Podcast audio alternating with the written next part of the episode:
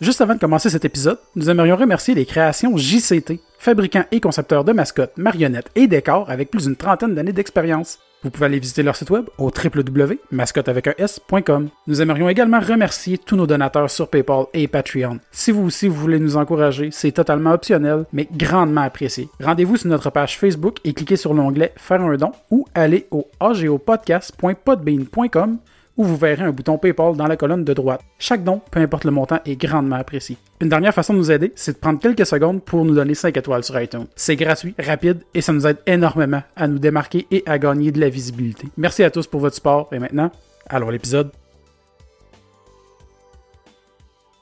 Bonjour à tous et bienvenue à l'artiste, le geek et le taku. Avec Julien et Guillaume de Tortuga.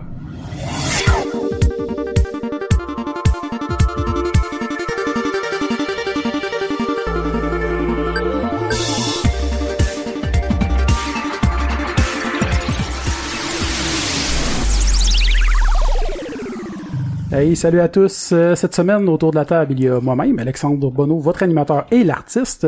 Il y a Danny Lefebvre, notre geek. Hello! Hey. il y a Danick qui est là cette semaine en remplacement d'Émilie qui malheureusement est encore euh, occupée. Euh, elle va revenir. On va revenir. Yes, I'm back.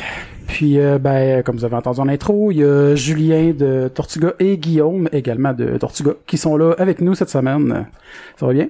Ouais, bien vous. Ouais, ça va Ben bien. oui. ça va bien. Merci de, de nous recevoir dans votre... euh, Dans votre entre. C'est beau, mais c'est une Ouais. grotte quand même. C'est quoi t'as dit? C'est une grotte de geek. Ok, une grotte. Ouais, il y a- Ah, pas Il y a du grotte, ouais.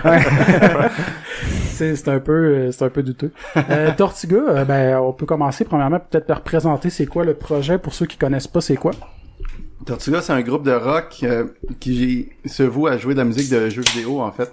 Donc, euh, tous les covers qu'on fait, toute la musique qu'on fait, c'est de la musique de jeux vidéo, interprétée à notre façon, écrit euh, par nous-mêmes. Puis c'est ça, en fait, on fait des shows à travers le Québec. Là, On a lancé notre premier album récemment. Ouais, ben, ben voilà deux, deux semaines, ça va faire trois semaines à peu près, je Ouais, pense quand va exactement, sortir. exactement. Ça s'appelle New Game, et puis euh, il y a 10, euh, 10 de nos premières chansons, là, justement, de tirées de jeux vidéo variés, là, de Mega Man, euh, Undertale, Donkey Kong. Je sais que vous en faites d'autres aussi, parce que tu sais sur euh, sur YouTube, vous avez la tune de Doom, vous avez fait en live à le Taquiton l'année passée. Euh, puis dans le fond, c'est pour ça que j'avais demandé un lien pour avoir des tunes parce que sur YouTube, il y a presque rien disponible. Ouais. C'est correct, je comprends aussi là, parce que tu sais Bandcamp, ça sert à ça aussi. Là. Mhm, exactement. En fait, euh, notre YouTube, c'est c'est pas notre plateforme principale. Euh, on sert surtout de Facebook et de Bandcamp euh, pour le moment. On veut euh, qu'éventuellement mettre plus de choses sur euh, sur YouTube. C'est un peu plus touché parce que mettre des choses sur YouTube, euh, quand on n'a pas de, de visuel avec, on a juste une image statique puis une tune, c'est moins intéressant pour les gens, tu sais. Mais c'est pour, pour les lives, les shows, probablement YouTube va être Ouais. intéressant. là. Ouais, exactement. Pour les performances. Mais on va en sortir plus de toute façon, là c'est déjà prévu. On en a deux trois en stock. C'est juste qu'on on voulait un petit peu travailler sur le timing pour pas trop inonder les gens, parce que déjà pour la sortie de l'album, on en a sorti quand même plusieurs à la suite. Puis l'idée c'est de pas non plus lasser le monde, donc euh, on va. Ben, en même temps, si tu sors 8 vidéos, il y aura pas le même impact là. Bah non, c'est ça. c'est ça. Exactement. Euh, mais ça, ça va venir. On a deux, deux trois petites surprises là, donc. euh, Cool, mais moi je trouvais ça drôle parce que tantôt pendant que vous étiez parti euh, chercher de la bière, euh, vous m'avez parlé de comment est-ce que c'était né Tortuga. C'est né assez sur, euh, on pourrait, pour utiliser l'expression sur les chapeaux de roue, là, Ouais, c'est moins qu'on puisse dire. sur un sur un start là. Euh, mais oui, en fait, euh, no- notre début a commencé de façon assez abrupte. Là. Euh, en fait, c'est une histoire qu'on raconte à toutes nos shows avant de jouer cette euh, cette fameuse chanson. C'est que on, on, on est on est ou étaient tous des membres de l'orchestre de jeux vidéo à Montréal. euh, Ok, cool. Et puis euh, moi et Guillaume, entre autres, on était euh, on est deux percussionnistes. En fait, moi j'y joue plus aujourd'hui. Guillaume il joue encore. Ouais, je crois. que- Et puis, euh, on s'était dit, avec les autres membres de Tortuga, on s'était dit, euh, hey, ça serait le fun qu'on fasse un autre, euh, un autre style de musique, on se parte, on se parte un autre projet, juste pour le fun. Et puis, on s'est ramassé 4-5 musiciens euh, à vouloir jammer, juste, euh, juste pour le fun. Donc, on s'est loué un, un petit local euh, de pratique euh, qu'on pouvait payer à l'heure. Et puis, euh, j'ai amené une vieille chanson que j'avais écrite quand j'avais 14-15 ans pour Ben, un cover de Kirby Ok. que j'avais fait. Puis euh, j'avais amené les partitions, on s'est ramassé dans ce local-là, on a sorti nos instruments, on les a dépoussiérés un peu. Puis on a lu les partitions, ça sonnait, ça sonnait bien, c'était pas, c'était pas super. Mettons, on a passé à travers la moitié de la tune, puis euh, Au moins, on, on s'amusait en jouant et c'est ça qui comptait vraiment. oui, ah oui. c'est- Surtout Ouais. pour une première fois, là, je veux dire, parce qu'on n'avait jamais joué en groupe, à part Julien qui avait déjà d'expérience. Là, nous, on était vraiment des musiciens très classiques en orchestre. On jouait dans des harmonies depuis quand même pas mal de temps et tout, donc. Mais c'est pas la même dynamique qu'un band. Non, ouais, c'est ça, complètement différent. Et puis, euh, Surtout là, euh, en plus comme c'était un, un studio de location, mettons même le matériel était pas non plus de qualité incroyable, donc fallait faire avec ce qu'il y avait aussi. là, Et puis euh, ça, ça donnait du charme aussi, je trouve. Voilà. Mais dans le fond, c'est des locaux qui se louent avec déjà l'équipement sur place. Exactement. Ouais. Ok, Ouais. ben ça c'est cool. Je pensais que tantôt, quand vous m'expliquiez le local, euh, je pensais que c'était un... C'est un local que t'apportes quand même tes instruments. Bah, t'apportes, euh, mettons, tes- la guitare, la basse et tout, mais t'as déjà des amplis, il y a déjà Ah, un ok. drum. Heureusement, parce que sinon, Ouais, ça, drum, prendrait pas mal de temps pour le setup à chaque fois. Faut que C'est tu amènes tes cymbales pour le drum, mais sinon... le Ouais, drum, tu peux les louer sur place aussi. Ouais, là, mais- ouais, pour un petit supplément. Mais mais c'est pas c'est pas la top qualité là, surtout Mais- ça dépend à quel C'est un supplément pour les cymbales du drum. C'est comme, c'est comme un DLC de, de musique. là. ouais, c'est exactement ça. Mais tu peux aussi le prendre comme un rabais si jamais t'as déjà les tiennes, parce qu'en plus t'es plus confortable de jouer avec ton matériel. là, Ouais, donc, d'habitude, ouais. mais, Ouais. mais pas, pas de vrai, euh, c'est c'est quand même super pratique comme endroit parce que t'as besoin de quelque chose, tu veux faire du bruit, bah tu peux, alors que sans ça, bah on n'aurait jamais existé. Ouais, exactement. Puis en fait, une chance qu'on a été là parce que euh, après le, le deux heures qu'on a été qu'on a joué, ben on s'est dit on va ramasser nos affaires puis on va s'en aller puis on a ramassé nos affaires puis on a été payé. Puis le gars qui était là, c'est c'est maintenant euh, devenu mon ami depuis euh, Maxime Olivier, euh, je te salue. C'est le bassiste d'un d'un autre groupe qu'on connaît très bien maintenant qui s'appelle Ties and Ribbons qui se voue à faire euh, Ils ont pas fait ta première partie. euh, Ouais, en fait, notre première partie, Ouais, ouais, c'est ça. Bon, euh, il- c'est un groupe de rock qui, en fait, de J-rock qui fait des, des, des covers de musique de- d'animé et puis de, de, de J-rock en général. C'est quoi du J-Rock? C'est, euh, ben justement, le- les, les ouvertures d'animé, c'est du J-rock. Tu sais, c'est- c'est- C'est du, c'est du rock, une espèce de punk rock euh, japonais là. C'est comme un J-pop, Je J-rock. savais juste pas que Ouais. c'était ça le terme, en fait. ouais. C'est Euh, du J-western, ça doit être. Je suis sûr que oui. en fait, ça s'appelle du J-Eastern. Ah, ok, ouais. c'est drôle. Euh, Mais, c'est euh, drôle parce qu'en plus, ça fait que tu fais toi-même tes premières parties, ça veut dire? Ouais, exactement, exactement, parce que, bon, je l'ai pas dit, mais je joue dans, maintenant dans and Ribbons aussi. T'as-tu un masque quand t'es dans Puis Euh, Malheureusement, Ah, non. Je- là, je me change au moins entre les deux. De toute façon, Ok. jouer du drum, t'as tellement chaud, t'as pas le choix de te changer. Ouais.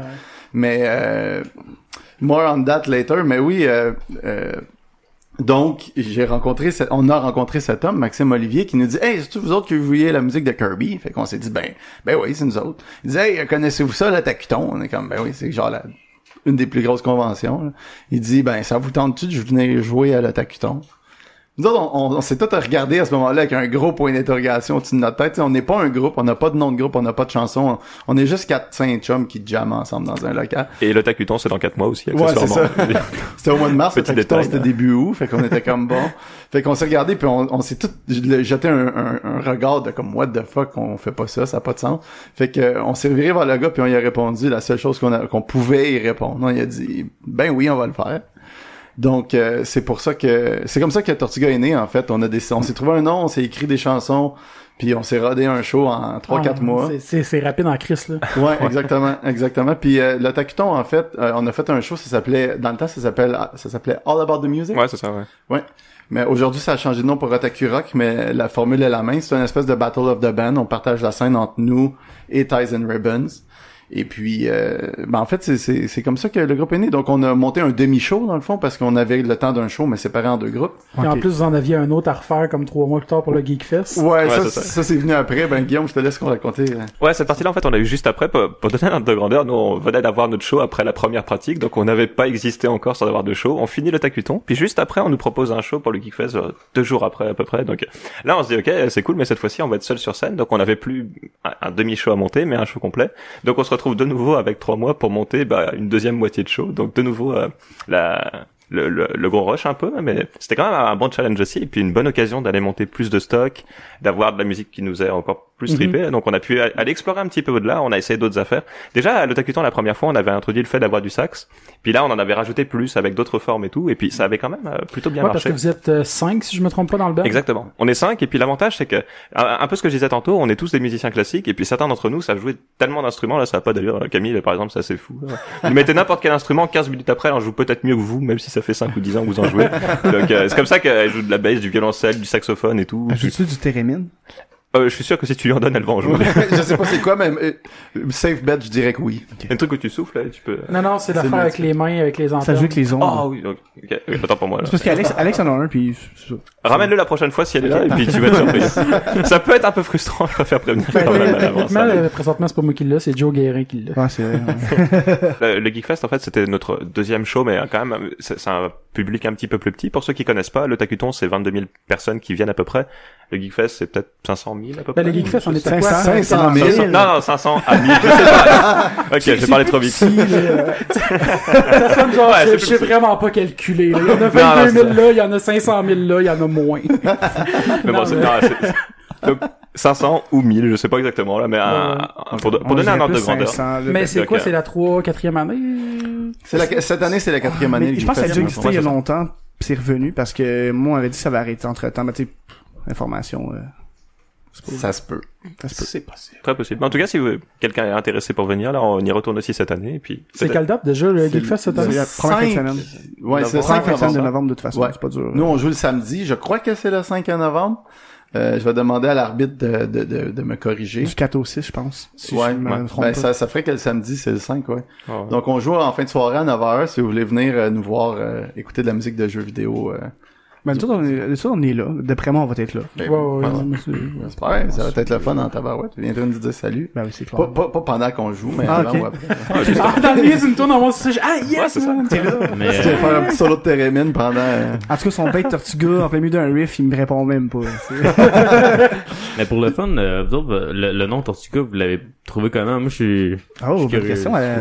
Le pire, c'est que je peux même pas répondre à cette question. Que Oh, Il y a une explication en plus, hein, mais c'est, c'est plus Julien qui la connaît. Il va vous ouais. l'expliquer. C'est c'est c'est un peu obscur en fait. Il n'y a pas vraiment de raison. Euh, en étant un groupe avec un, un- un public niche, on s'est dit la première chose qu'on s'est dit, ça prend un nom qui est catchy, ça prend un nom qui est qui qui, qui, qui évoque la musique de jeux vidéo. Et on a fait complètement l'opposé. Et on s'est on s'est trouvé un nom qui a absolument pas rapport. Et puis de où ça vient, c'est assez simple. On était euh, à une répétition de l'orchestre de jeux vidéo. Encore là, le groupe existait pas. C'était même avant notre première pratique que je racontais tantôt. Puis euh, on, on était autour de la table puis on parlait du projet. On disait hey, ça serait le fun qu'on pratique, ça serait le fun qu'on monte des tunes. Puis là on va jouer des tunes de Mario, habillés en Mario. Euh, puis on va genre le décor ça va être Mario. Puis là on, on disait des niaiseries évidemment on fera pas ça. Puis là on s'est on s'est mis à se dire qu'on allait tous se déguiser en tortues puis qu'on allait lancer des tortues au monde dans foule. Puis on, on- on a parti sur un- une chire comme on dit là un petit délai. Puis euh, il y avait beaucoup de tortues dans notre délai. Puis euh, on s'est mis à s'appeler les tortues, les tortues Les du tortues rock, du métal, les ouais. tortues du métal, euh, etc. Et puis euh, c'est resté. Puis à un moment donné, ben après, plus tard, peut-être un mois ou deux plus tard, il a fallu se trouver un nom. Puis on a brainstormé pendant un certain bout. Puis euh, toute une soirée de temps, on était assis autour d'une table, puis on lançait des idées. Puis à un moment donné, toutes les idées sonnaient pas bonnes. Sauf les idées qui avaient rapport aux tortues. Je sais pas si c'est parce qu'on n'était pas objectif, mais c'est... Puis- Je sais pas. En fait- on, on parlait de Tortue, on parlait de Metallica, et puis je sais pas. Peut-être que c'est d'être là aussi, à un moment donné. Je Ah, sais pas. Peut-être, je sais pas. Euh, je sais En que... mangeant de la pizza, précision importante aussi. Ah oui, en mangeant de la pizza au... Il y avait beaucoup de euh, A, fait que, pis ouais. de tortue, fait que c'est... Voilà. Ah ouais. Il y avait aussi le fait pour les, les, les fans de Final Fantasy, le, ils se reconnaîtront. euh, pour euh, bon, quand t'es un Black Mage euh, au- en- dans Final Fantasy, et t'envoies des spells, généralement, euh, le, ton troisième niveau de spell élémentaire va finir par ga. C'est comme Ouais. le suffixe qui vient avec comme euh, Firaga ou euh, Tondaga. Fait qu'on s'est dit en s'appelant ouais. Tortuga, on est comme l'évolution finale de la tortue, tu sais, on est comme le... Je pense que c'est de là que ça devient. Je suis pas sûr. C'est le fun que c'est vague, parce que c'est Ouais. cool, ça, ça fait comme un mystère en arrière de tout ça, ouais, j'aime ça. Ouais, on va essayer de trouver une nouvelle histoire la prochaine fois que vous, vous nous parlez. On va Ok, essayer. hein, ok, nice. À chaque fois, tu changes la story. Ouais, voilà. Non, mais en début de show, c'est cool. Tu racontes l'histoire, mais elle est toujours différente. Là. Ça, en même temps, ça fait un petit job de compteur en arrière du musicien. puis Ben, c'est vraiment faut. intéressant. Comme le Joker dans The Dark Knight. Ouais, que- non, mais le Joker qui a toujours une origine différente. C'est la même chose Tortuga, c'est comme le Joker, mais de la Ouais. musique. Exactement. Why so serious, euh, Tortuga? voilà. Ok. Le sérieux, c'est tellement ce qui nous définit. en plus. Limite, ça fait peur. là. je sais pas. Euh, ouais. Allez vous faire brûler des, des tonnes d'argent sur scène, genre, comme dans... Non? ok. Ben, Non, pour des, ça- des tortues, est-ce qu'ils vont Ouais, ouais, pas- pour faire brûler des tonnes d'argent, ça prend des tonnes d'argent. là. Ouais, c'est vrai. Juste, euh, Peut-être un jour, mais pour le moment, on essaie déjà de jouer de la musique et d'avoir un public, et puis Ouais. c'est déjà pas mal. Bon, cas, juste pour confirmer, c'est c'est vraiment du 4 au 5 novembre, mais je trouve pas... Euh, tu sais, je cherchais s'il y avait de l'info. 4 au sur 5, votre- pas 4 au 6? 4, au- 4 et 5 novembre 2017 à Ah, Collège c'est de sur deux de jours. Montréal. Ah, ok, y a pas de vendredi, c'est vrai, les autres, parce que l'école, vu que c'est un collège, c'est juste samedi, dimanche. Ah, Ah, euh, je cherchais de l'information euh, sur Tortuga ou tu sais euh, la programmation. C'est un peu flou, je dirais.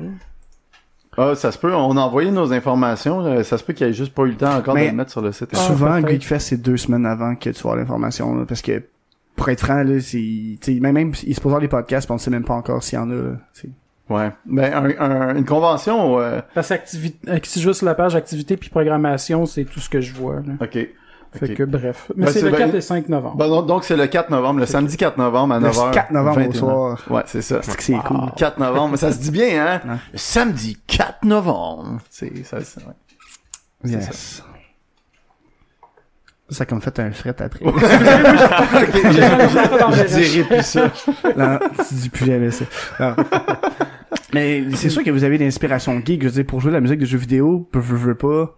Tu sais, t'as Ah, eu une enfance heureuse, là. Ouais, ça nous arrive, ouais. Ben, t'as eu une enfance heureuse. C'est pas parce que t'as joué à des Hey. jeux vidéo que t'as une enfance heureuse. Non, Ben, ça dépend. Guillaume, il a, il a- il a eu son enfance en France. En partant, ça, ça C'est part pas déjà très heureux. Ah, j'avoue. C'est pas le même coup, bonheur. euh, du coup, euh, c'est pas... non, C'est le bonheur, mais avec un accent, tu vois. ça, c'est bon. Ben, ça, fait, que- ça fait combien de temps que t'es arrivé au Québec, en fait? Ça fait 4 ans. Ok. À peu près. Puis en fait, c'était avec l'école, là, j'avais, c'était un peu fou comme concept, là, mais euh, j'étais à Super Fou. Puis c'est une école où à un moment donné, là, à condition d'avoir déjà mis un peu d'argent de côté, mais tu tournes une map monde et puis tu peux te poser dans un campus un peu partout. Mhm. Parce qu'ils en avaient quand même une cinquantaine. C'était vraiment cool comme concept. Et puis moi, j'ai choisi Montréal, parce que c'est une place qui fait beaucoup rêver les Français, justement. Et puis une très très bonne occasion de découvrir. Après ça, je suis rentré, puis je voulais revenir, et puis je suis revenu. Et puis je, je m'attendais pas du tout à ça, honnêtement, là. Si on m'avait dit que trois quatre ans plus tard là je serais dans un ça. groupe et puis que je me retrouverais à jouer à des places comme le Tacuton au Palais des Congrès et tout c'est non je m'attendais nice. pas à ça sortir un album et tout c'était déjà quand on a parlé du groupe au début là c'était euh, je pensais même pas que ça allait être faisable parce que on a quand même tendance à être pas mal occupé à vouloir se lancer dans Mhm. plein plein plein de projets puis c'était ça la difficulté d'être capable de se- de se voir au moins tous une fois pour pour lancer un petit peu les les, les, les Mhm. choses et puis en fait après ça s'est tellement enchaîné rapidement que même la première pièce qu'on a enregistrée en studio là c'était début juillet je veux dire, on existait depuis vraiment pas beaucoup de temps. Puis on est tombé sur une super occasion avec euh, Nicolas Tomaro. euh, Je sais pas s'il entendra ce podcast, mais ce podcast, mais si c'est le cas, bonjour Thomas, Nicolas. C'est c'est grâce à lui qu'on a pu enregistrer tout l'album. Et puis c'était une super bonne occasion. On existait à peine, mais lui, comme il voulait se lancer aussi, ça lui a permis de justement euh, apprendre, découvrir un petit peu en même temps que nous et tout. Donc c'était vraiment super sympa. Et puis on a pu quand même monter un album en pas beaucoup de temps avec une super bonne qualité et tout, ce qui est euh, assez fou. J'en parlais à d'autres ouais. personnes qui sont dans des groupes, euh, même euh, même en France et tout, et puis trouver un studio pour enregistrer là, c'est quand même un énorme investissement. Et puis c'est c'est pas facile à Mhm. trouver là, parce que à moins d'avoir des relations et tout à droite et à gauche, comme ça prend du temps, parfois faut louer une journée entière pour pouvoir faire euh, même un trois minutes de musique. Donc, euh, enfin bon, c'est C'est beaucoup de travail, même si Ouais. un, album dure euh, 40 minutes. Ouais. Il y a beaucoup plus que 40 minutes de travail derrière tout ça. Ben oui, Ça ben oui, ben tu sais, oui. Il y a des- gens, non, mais il y a des gens qui le savent pas, Ça- là, mais... Ça Non, nous a ça, c'est pris, ça nous a pris un an à enregistrer l'album. Évidemment, on a tous euh, de- des jobs de jour. On on n'est pas des musiciens à temps Mhm. plein là, parce que ben, tu sais, il faut vivre au, au Québec là, de musique de jeux vidéo. Ah, on- Mais- ouais, dé- déjà vivre de musique au Québec, plus de jeux vidéo, Ouais, c'est ça. palier. Ouais. Puis on, on a ben juste un an et demi encore euh, sur la cravate, mais ça nous a quand même pris un an à faire là, de fin de semaine, de soir, euh, euh, tout ce qui était. Ben premièrement, il a fallu écrire toutes les tunes, comme on a dit à- après le Tacuton, ben là, on a eu le Geekfest, il a fallu écrire l'autre moitié des tunes. Après ça, choisir les tunes, après ça les pratiquer, après ça décider euh, qu'est-ce qui va aller sur l'album, qu'est-ce qui ira pas sur l'album, puis après ça, on se dit bon ben si cette tune là sur l'album, est-ce qu'on change des choses dedans pour que ça soit plus album friendly ou pas? Après ça, il a fallu aller les enregistrer. Après ça, il y a eu toute la, la post-prod. Euh, C'est, c'est quand même un- un long travail. C'est un très long travail. Puis jouer sur scène puis jouer en studio, c'est c'est ah, Ben non, c'est complètement sûr, c'est différent. deux affaires complètement différentes. c'est tellement différent parce que des fois là, tu joues quelque chose là, 99.99 parfait en studio. Puis là, t'es comme, hey, je, si je suis On donc est bon. bon. Ouais, c'est ça. Puis là, tu l'écoutes puis t'es comme, ah, il faut que je le refasse. Ouais. Et d'ailleurs, on a dû se calmer un petit peu parce que par moments, ça devenait débile. Là, on n'aurait jamais rien sorti si on s'était vraiment attardé sur tout ce qu'on Ouais. voulait peaufiner. Mais Faut pas être trop perfectionniste. Non, exactement. Mais c'est ça aussi qui fait que l'album est quand même un peu humain aussi. Là, je veux dire, Mm. c'est c'est un des points que j'aime quand même beaucoup, c'est que même si on est en studio, qu'on peut reprendre les affaires 25 milliards de fois, il y a un moment donné où c'est bien aussi de se dire non, non, elle est elle est bien comme ça aussi. Mhm, je suis content avec ce que j'ai fait. Mais en studio, justement, vous enregistrez dessus comme tout le band en même temps ou instrument par instrument? Ça dépend desquels. Ouais, Par exemple, euh, il y en a une qu'on a enregistrée qui, qui, qui sonne quasiment live, c'est Bowser justement, la, la, la, l'avant-dernière de l'album là. Et en fait, moi, moi c'est aussi une de mes préférées de l'album parce que je trouve que c'est celle qui vit le plus. Parce que ça se voit justement qu'on était qu'on était tous ensemble. En, en plus, euh, pour, pour l'anecdote, la moitié du groupe revenait d'un festival de musique électronique euh, de, de, de la fin de semaine. C'était euh, le Pique-nique électronique? Non. Non? non non non, euh, c'était euh, Timeless. Donc c'était c'était quand même vraiment gros. Puis on, on avait joué de la musique complètement différente. On avait joué jamais avec du monde et tout. Enfin c'était c'était super sympa. Puis là on revient le lendemain, boum, studio, Bowser. On était quand même euh, bah, un peu fatigué aussi, là, mais je veux dire vraiment motivé pour jouer. Et puis justement le le, le fait d'être ensemble et pas juste chacun séparé, enregistrer les tracks et tout euh, indépendamment. C'est vrai que ça fait quand même vraiment plaisir dans ces cas-là. Moi, moi, je trouve ça plus amusant, c'est c'est plus ça ma conception de la musique. Mais c'est vrai que c'est aussi un bon travail d'être capable de se dire, ok, là par contre, je vais travailler avec un clic, je vais enregistrer ma partie, ensuite on va rajouter d'autres affaires en même temps. Alors souvent, euh, parce que souvent on commence en fait par la batterie, Mhm. mais ce qui se passe c'est qu'on fait souvent jouer une ou deux autres personnes avec moi, par exemple la basse ou la guitare, pour être capable justement de non seulement de se repérer, mais pour avoir un, un- un minimum de feeling aussi, parce qu'en Ouais. fait c'est ça qui est important justement pour être Mettre de la capable vie, de jouer. Surtout pour, le, musique, surtout pour le drum juste Ouais. seul, c'est c'est un petit peu plus difficile justement de te mettre dedans, j'imagine. là. Euh, Ça, je suis bien d'accord. Puis c'est c'est ça que j'aime bien en fait, c'est que je- j'aime pas jouer spécialement tout seul. Si je joue, c'est pour jouer avec du monde et pour entendre le résultat final. Donc généralement, c'est c'est un peu justement ça que j'aime bien avec jouer de la batterie en orchestre aussi, c'est que on s'habitue à écouter les autres et à se forcer justement à, à jouer avec des nuances, avec des effets comme ça. D'ailleurs, je, je compte plus le nombre de fois où Julien m'a dit d'arrêter de faire des nuances parce que bah, apparemment, faut pas en faire quand on joue de la batterie en groupe là. Mais mais en tout cas, c'est c'est ça qu'elle fait aussi comme process. déstabilise un petit peu les autres, j'imagine. euh, Exa- et, euh, ça, ça- ça déstabilise et puis c'est c'est pas forcément naturel. Des- Mhm. C'est pour ça que souvent dans, dans un groupe justement ouais, il y a on une fraction de compresse beaucoup seconde la de, de musique. réadaptation, j'imagine. là, De... Bah pas, pas pas que mais ce que je veux dire c'est que même dans le résultat quand on l'écoute on, on veut souvent compresser la musique pour la rendre plus euh, li- li- linéaire en fait pour faire en Mhm. sorte que le volume sonore Ouais, soit ouais. pas trop inégal et puis souvent quand on a des effets qui sont trop doux etc on va avoir tendance à les remonter un petit peu pour pas les perdre dans le mix final donc euh, c'est aussi une autre façon d'écouter la musique et tout mais c'est vraiment c'est vraiment intéressant. Moi c'était ma première expérience en studio euh, vraiment j'avais déjà enregistré de la musique mais c'était plus chez moi pour bricoler des ouais, affaires ou avec une batterie électronique ça a vraiment rien à voir. De ce que tu parles, euh, Guillaume, ça, ça dépend aussi beaucoup du style de musique qu'on fait. oui oui oui bien sûr. Euh, si tu vas en- enregistrer un groupe de jazz, le drummer il va faire des euh, des, des, des nuances à pu finir là, puis chaque coup de la nuance va être calculé, tandis que dans un groupe qui fait de la musique qui s'apparente au rock, entre le rock puis le métal, c'est plus euh, c'est beaucoup plus compressé, puis pour aller chercher le style euh, puis le- le- le- l'essence en arrière de la musique, ben il faut euh, il- faut la, la jouer de la, de- comment je veux pas dire de la bonne façon parce qu'il y a pas une bonne façon mais de la façon qui était entendue. Exactement. Faut, faut le jouer avec l'énergie puis avec la volonté euh, d'un d'un drummer rock. Tu sais, fait que quand quand euh, un, un, un batteur comme Guillaume quand il a commencé au début, qui est habitué de jouer avec un orchestre de 50 musiciens où ce que il y a pas personne qui est miké puis tout le monde est sur une scène, le drummer il faut qu'il joue vraiment pas fort parce que surtout qu'il joue un petit peu fort, Il il va enterre. enterrer tout le monde. Même si on met des micros aux autres d'ailleurs, hein, j'ai déjà essayé. Je peux enterrer un orchestre sans aucun problème. Puis là, on arrive dans un groupe rock, puis nous, on met nos, on craint nos amplis à 11, tu sais, puis lui, il fait son, son petit beat tranquille, puis on est comme, ça marche pas parce que même, même nous, quand on joue, il faut qu'on, il faut qu'on s'appuie sur le drum, puis il faut qu'on, faut no- notre énergie qu'on dégage, elle vient de quelque part, tu sais, puis elle vient de, on se la transmet entre nous, entre les musiciens, puis s'il y a un des cinq musiciens qui joue pas dans le style, ben ça va paraître. tu sais. Non, c'est parce qu'au début, quand tu parlais de nuances, je pensais que tu voulais dire faire des variantes un peu dans la dans ce qui est dans dans dans dans, dans le track qui était prévu. Ah. Fait que là je pensais que c'était que là tu partais puis là finalement euh, sur un petit euh, un petit riff imp- improvisé. Ah non, ça y en a partout. ça, pour ça je ah, ça prend ça déstabilise un peu le monde parce que comme attends peu qu'est-ce qu'il fait? OK ouais puis là t'essaies de le suivre. Je pense c'est ça que tu voulais. Non, en fait, ça, ça, pour l'anecdote, c'est vraiment un point qui me hante, c'est que je déteste quand j'écoute un drummer qui fasse la, exactement la même séquence, mettons un, un 8 mesures avec le même rythme à la tout fin, le long là. tout le long. Moi, je, je me mets toujours à la place de, de, de, de la personne qui va écouter et je me dis, ok, qu'est-ce que j'aimerais entendre à quel moment Et puis, La, la difficulté, c'est de trouver un bon compromis pour pas trop remplir non plus, là, pour pas tomber dans le Ah. syndrome euh, que décrivait très bien François Pérus d'ailleurs avec euh, son, son mini sketch là-dessus. Je sais pas si vous le connaissez, mais en tout cas, peu importe, ça, ça, ça vaut le coup. mais ça me Ça vaut le coup aussi. On, on s'est souvent moqué de moi justement avec ça, parce que souvent les batteurs c'est qui tout double, c'est soit ils jouent un petit truc poum tchac et puis euh, ils font ça tout le long, soit ils vont avoir tendance à beaucoup trop remplir et ça devient insupportable pour tout le monde parce que c'est juste un long solo de drum avec parfois d'autres affaires qu'on va Ben, entendre c'est ça j'allais dire c'est un peu Donc, c'est un euh, peu la même chose pour à peu près n'importe quel instrument en fait. Ouais. Faut savoir euh, tu sais Doser. quand t'es en ouais, quand t'es en groupe faut savoir doser Mhm. parce que tu sais c'est comme un guitariste pourrait partir sur- un solo tout le temps oui, comme tout le temps. remplir puis là t'es comme à un moment donné il laisse la place aux autres ou tu sais à un moment donné ça devient agressant quand c'est tout le temps tout le temps comme un espèce de ça dépend il y a des tracks qui sont faits pour faire un solo là, je veux Mhm. dire quand c'est ça qui est prévu là mais Ben la musique c'est un art hein, puis c'est ça c'est c'est vrai pour tous les groupes du monde entier et tous les, les les les auteurs et les compositeurs et les écrivains de ce monde.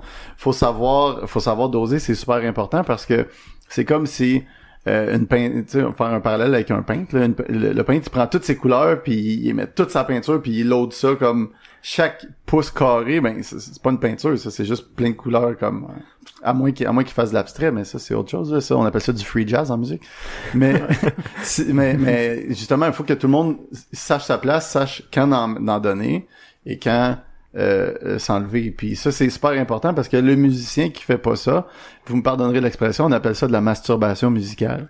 Ah, c'est correct, c'est parfait. Parce que dans le fond, euh, vous êtes quand même une équipe, je veux pas t'un band, t'es une équipe, puis sûrement tu veux laisser de la place à un un collègue ou, ou toi avoir de la place à un moment donné. J'imagine que dans les, les tunes que vous décidez, que vous choisissez pour les albums, il doit y avoir des moments que tu, tu sais, mettons, ok, là, moi, c'est là que j'ai mon bout, euh, pas solo, mais tu te mets plus en valeur, mettons, ton instrument à ce moment-là, puis c'est la même chose pour... euh, Bien sûr.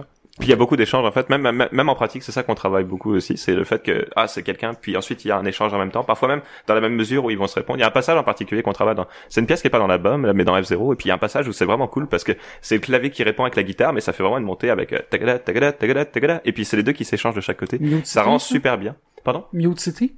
Ah oui oui oui. Et puis il est euh, fort c'est quand bien même, ouais, ça, c'est- Je chante pas si bien que ça là, c'est bien connu. euh, c'est pas mal la meilleure de F0, là, je Ouais, pense, le ouais. Mute City. Là. Donc c'est c'est difficile de faire un, un arrangement de F0 sans la faire du tout. Parce que... Ouais.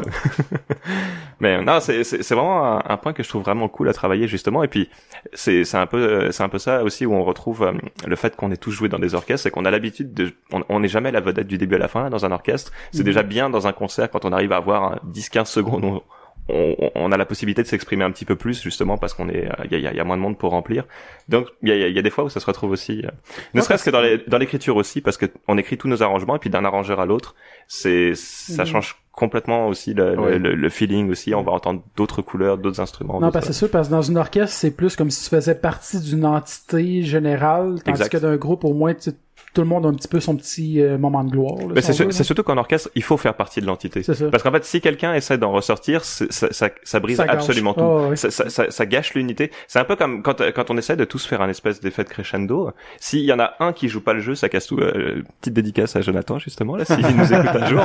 C'est notre chef. Et puis oui, c'est c'est ce qu'il nous répète tout le temps. Et il a raison, c'est du travail d'équipe. Et puis c'est c'est le cas. La seule chose, c'est qu'une équipe de 50, c'est parfois plus difficile à diriger que quand on est un groupe. Là. Mais, comme, comme Guillaume il dit, euh, c'est, vu qu'on vient tous d'un, d'un, d'un, d'un milieu classique, on a tous un petit peu cette, euh, cette mentalité-là de laisser la place aux autres. Puis c'est, c'est vraiment le fun parce que dans le passé, j'ai joué dans, dans d'autres groupes. Moi, je suis, comme Guillaume disait tantôt, je suis le membre qui, est- qui a eu d'autres expériences de groupe avant dans, dans son jeune temps. là. Puis j'en ai eu certains, puis là, j'en vise pas personne en particulier, mais j'en ai eu des musiciens qui, qui voulaient juste comme être en avant puis shiner. Ouais. c'est pas comme ça que tu fais de la musique le fun, ni pour le groupe, ni pour les gens dans l'auditoire. Au final, il y a juste toi qui as du fun, puis c'est pas, c'est pas, ça la job là. C'est c'est pas de la description de tâche. Puis c'est ça qui est le, c'est une des choses qui est vraiment trippant à jouer dans Tortuga. Entre autres, quand on est sur scène, puis on joue, on, on joue la musique. Puis ça, c'est des choses que les gens ils pensent pas tout le temps, mais on, on joue la musique qu'on est habitué de jouer sur la, sur la scène. Mais il faut aussi qu'on bouge, faut aussi donner un show visuel sur la scène. Puis la façon qu'on bouge, toute la mise en scène qui est sur la scène, c'est c'est des choses qu'il faut qu'on qu'on pratique avant. C'est des choses qu'il faut qu'on se dise, hey, à tel moment, je vais faire ça, puis tout, parce que oui, il y en a beaucoup qu'on improvise, mais en général, on peut pas juste rester là, pas Faut bouger puis jouer. notre-. C'est ça, on peut pas juste rester là, euh, être planté comme un piquet, puis jouer, puis pas bouger, puis ça donnera pas Ouais. un bon show, le monde va s'en aller. Faut que t'occupes la C'est scène, ce soit aussi, comme tu disais tantôt, du studio puis de la scène, parce qu'en studio, tu vas plus te concentrer sur ton, ta job, de faire la musique. Puis Ouais, quand t'es sur scène, faut que tu donnes un show, faut que ça soit intéressant, c'est plus théâtral. Exactement. Puis ça, ça se pratique aussi, là, parce qu'au début, tes premiers shows, tu dois être plus nerveux, tu bouges un peu, mais Ah bah, Ah tu veux pas trop Ah bouger oui. parce que Première scène à l'Otakuton dans une salle énorme avec une scène qu'on savait même pas quoi faire avec tellement elle était grande. Là, on, on rentrait à neuf sur la scène parce qu'on on jouait les deux groupes ensemble. Donc c'est dire à quel point la, la, la scène faisait un peu euh, immense quand on était juste le groupe dedans. Mais c'est aussi un, un bon challenge et puis c'est là où on voit la progression aussi. Parce hein, c'est entre- une assez grande salle, là, où, euh, au palais salle des congrès, c'est ouais. ouais, c'est c'est vraiment très grand. Puis quand on est sur la scène, puis ça c'est l'autre chose, on, on dit le studio puis la scène, mais il y a quelque chose qui est entre les deux, qui est nous quand on pratique. Tu sais, On pratique au moins une fois par semaine en général. Puis quand on pratique, généralement, ben on, on, est- on est en rond puis on joue nos chansons, mais on n'a pas tendance à pratiquer, à, tu sais, à bouger, à sauter, à faire nos, nos, nos déplacements qu'on fait sur la scène. Là, on commence à les pratiquer un peu plus, mais tout ban amateur qui commence, c'est pas le genre de choses qu'il pratique en pratique. Non. Après ça, t'arrives sur un stage, puis t'es pas trop à l'aise. Puis où ce que je veux en venir avec ça, c'est que c'est le fun dans Tortuga. Tout le monde, à part, à part Guillaume, il est assis au drum puis il bouge pas. Mais les, les- les quatre autres musiciens, on a toute tendance à hey ben là il y a, y telle personne il va faire une passe cool moi je vais me reculer je vais le laisser s'avancer puis je vais le laisser comme faire sa pose de rocker puis faire, son petit solo puis après ça il va se reculer puis là c'est moi qui va aller me, me re- rejoindre le claviériste Olivier parce que lui il a un solo puis je veux mettre en valeur le fait qu'il fait un solo fait que je vais mettre à côté puis je vais faire des thumbs up ou whatever tu sais. Puis on, est tous je pense qu'on tripe tous plus sur les parties des autres que sur nos propres parties Ah ouais, c'est une bonne chose. C'est une bonne Ouais. chose, même dans, dans n'importe quoi d'autre. Je veux dire, tu fais partie d'un, d'un, groupe d'humour ou d'un groupe euh, de sketch, peu importe. Mhm. C'est, c'est cool. Parce que si t'es capable d'apprécier le travail des autres, ben, ça prouve déjà là que, tu t'as une bonne équipe, probablement, puis parce que tu tripes juste tes affaires à toi, qu'est-ce que tu fais dans un band, pour toi une carrière solo. Exactement. Tu peux pas, euh, Mais sinon, euh, vos tunes, c'est comment est-ce que vous faites, euh, vous choisissez laquelle vous faites? Il y a, y a- y a différentes façons de faire. Il y a des fois où c'est juste quelqu'un qui arrive avec un arrangement qu'il a écrit puis qui dit ah bah j'ai écrit ça, est-ce que ça vous tente? Il y a d'autres fois où on dit aussi qu'est-ce que ça vous tente de faire? Et puis à, ce moment-là on se fait un espèce de petit planning. C'est ce qu'on a fait dernièrement justement. On a dit ok qui veut travailler sur quoi? On va les écrire, on va les et puis une fois qu'elles seront montées, on va pouvoir voir justement si on euh, à quel show on va les monter et puis si on veut les mettre sur un prochain album éventuellement aussi. Parce qu'en fait c'est- pas mal différent parce que live on a quand même souvent beaucoup de temps une heure, une heure et demie. Par contre, pour un album, on est obligé de sélectionner un peu plus. En plus, euh, ce qu'on n'a pas dit, c'est qu'à la base, ça devait être juste un, un, un, EP, euh, ça, ça devait être juste un, un, un démo, le CD. Donc, on devait avoir trois, quatre tunes. Donc, juste pour les choisir, là, ça a été quand même assez difficile. Je vous laisse imaginer. un combat Parce de que- gladiateurs à mort entre cinq personnes pour décider quelle chanson Ah ouais. allait être mais même 10, Pas de vrai, ça c'était difficile, ça. ça Ah ouais. On 10, en a, on a quoi, 22 d'écrits, 20? Ouais, c'est ça, 22. je pense. Et puis, euh, on les aime toutes. Ouais, C'est aussi bête que ça, là. Donc, euh, là, on, on a quand même essayé de prioriser celles qui n'étaient pas des covers, parce qu'on en a fait une ou deux comme Those Who Fight Forever, par exemple. Mais on, on essaye plutôt de mettre l'accent sur celles qu'on a arrangées nous-mêmes ou qu'on a complètement changées, là, comme Mhm. euh, Stranger I Remain qu'on a qu'on a enregistré avec chanteuse et tout, alors que c'est une pièce presque électro, un peu euh, électro-métal à la base. Mhm. Donc euh, celle-là, ça, ça, ça apportait vraiment quelque chose de la refaire, mais mais si, sinon le, le, le processus, c'est vraiment si quelqu'un a une idée de quelque chose, il le lance et puis c'est parti et puis. Ça euh, passe ou ça passe pas avec le reste du band. Puis, euh, pour le moment, il y en a aucune qui est pas passée. honnêtement. en fait, puis ça dépend aussi des, ça dépend de, de, de la situation dans laquelle on est. Comme par exemple, on est, le taquito est fini, on commence, euh, on, on, on s'enligne à jouer pour le Geekfest. Je parle de l'année passée. Puis on nous demande de, de composer euh, peut-être euh, 10 tunes de plus en dedans de 3 mois. Ben, on, on dans ce, dans ce temps-là, on s'assoit ensemble puis on se dit bon ben là, il faut écrire 10 tunes. Quelle tune est-ce que vous avez le goût qu'on joue? Ok, ben j'ai le goût de faire euh, whatever, euh, Donkey Kong, F-Zero, Halo, Castlevania. Ok, bon, qui a envie d'écrire quoi? Parce qu'il y a jamais personne qui va écrire une tune qui a pas envie d'écrire, ça va donner un résultat de marde. Ouais. Donc on se dit, eh ben moi je tripe sur Castlevania, je vais faire un arrangement de Castlevania, alright. Fait que puis ça va surtout euh, pour revenir à un point que Guillaume disait un petit peu plus tôt, le temps qu'on a, parce que ben on a tendance à être euh, occupé, on est dans d'autres projets, on, a- on fait plein d'affaires, en plus qu'on a nos jobs de jour, donc euh, le temps qu'on a, mettons moi j'ai un peu plus de temps, je vais écrire un peu plus de tunes ou des tunes un peu plus plus longues ou complexes, etc. On se dit ok ben telle tune elle pourrait être juste comme une minute et demie, juste on, on, on, on fait juste le thème principal, telle autre tune. Comme là la dernière tune qu'on a montée c'est un arrangement de Shovel Knight, Oh. puis euh, c'est une tune qui dure euh, environ cinq minutes, Ça passe par euh, quatre thèmes différents. C'est un arrangement quand même assez complexe parce que Camille a pris le temps de mettre euh, le temps dessus. Elle avait un petit peu de loose dans son horaire. Elle s'est dit, ben tabarouette, je vais mettre le temps là-dessus. Puis ça donne... euh, ouais, c'est c'est une bonne tune ça, si vous avez la chance. Mais on va la jouer au Geekfest, si vous êtes là. ouais, euh, ouais, ouais. Mais justement, euh, Megaman euh, 2 que vous avez sur l'album, il y a t'as la tune classique de Megaman puis t'as le Dr. Willy Stage Ouais. euh, j'ai vu que tu t'avais comme plusieurs trucs dans, dans la même tune qui est c'est vraiment bien fait en plus là parce qu'au début j'étais comme ah c'est plate qu'il ait pas joué la tune de Dr. Willy j'étais Ouais. comme déçu ben pas, pas déçu de la tune elle est bonne mais j'étais comme ah c'est une de mes préférées puis là quand la, la, la tune avance tu l'entends je fais ah ok ils ont rentré un arrangement là c'est cool Dr. Dr. Wily, euh, en fait, la, le Mega Man 2, elle a, elle a un, un- un cheminement un petit peu spécial parce que moi, quand j'avais 15 ans, mon rêve, c'était de jouer dans un groupe de, musique de jeux vidéo, de rock. ok? C'était vraiment ça que je voulais faire. Puis depuis le temps, j'ai fait plein de bandes, mais j'avais jamais fait ça. Une fois, on a essayé de le monter, puis ça avait pas marché. Puis là, là enfin, avec Tortuga, euh, le projet est en vie, c'est le fun. Mais quand j'avais 15 ans, j'avais commencé à écrire des tunes. Puis je n'avais écrit trois pour, pour un groupe de musique. J'avais écrit Kirby, comme j'ai dit tantôt. J'avais écrit Castlevania. Puis j'avais écrit Mega Man 2. ben laquelle de Castlevania? C'est ben celle que nous on joue en ce moment, là, c'est le, le thème principal de Castlevania. Ok, ok. Euh, 4, je pense. Ben non, le 4, il reprend la musique du 1, fait que Ouais. que c'est le thème. Anyway, euh, parenthèse, notre arrangement de Castlevania va sûrement changer un peu, il va sûrement devenir un peu plus élaboré avec plus de thèmes bientôt. euh. Et Ok. Une. Ouais, et une fin. Ouais, Ça, clin être euh, au Ouais. Geekfest aussi? Euh, pe- peut-être. Ça s'en vient. euh, Parce c'est vraiment pas long, fait que Ouais, c'est ça. Peut-être. C'est, à rester à la, rester à l'affût euh, pour euh, ça. Mais Megaman, j'avais écrit du début jusque à la- juste, juste avant Dr. Wily. Dans le fond, tout ce qui est Megaman 2, l'intro, euh, j'avais tout écrit ça, puis j'étais semi-satisfait de mon arrangement parce que je trouvais qu'elle finissait mal, puis il manquait quelque chose. Euh, je pensais faire d'autres thèmes de Megaman 2 parce que c'est un de mes jeux préférés. Mais j'avais laissé ça de même, puis pendant comme 10 ans, j'y avais pas retouché. Puis là, avec euh, avec Tortuga, on s'est dit, on va faire une tune de Megaman 2. Je dis, ben moi, je vais ressortir ma tune.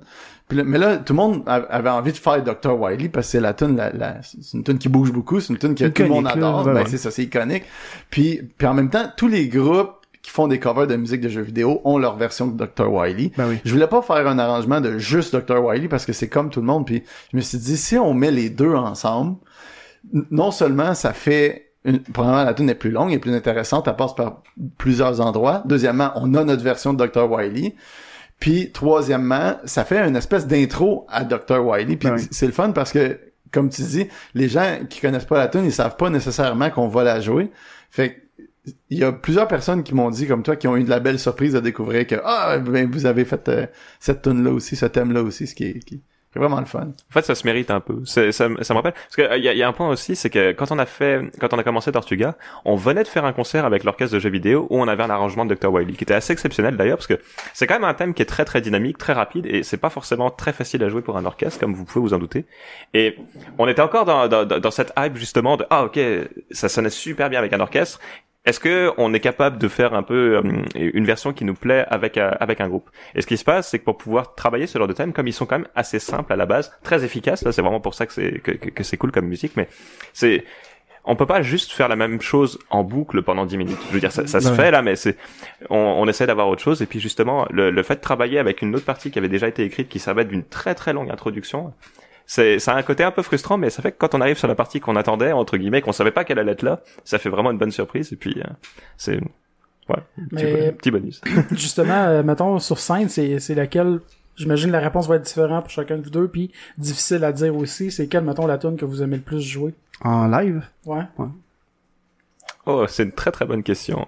Euh, je pense que celle que je préfère, ça doit être Bowser, mais je suis pas sûr parce qu'il y en a d'autres que j'aime beaucoup aussi.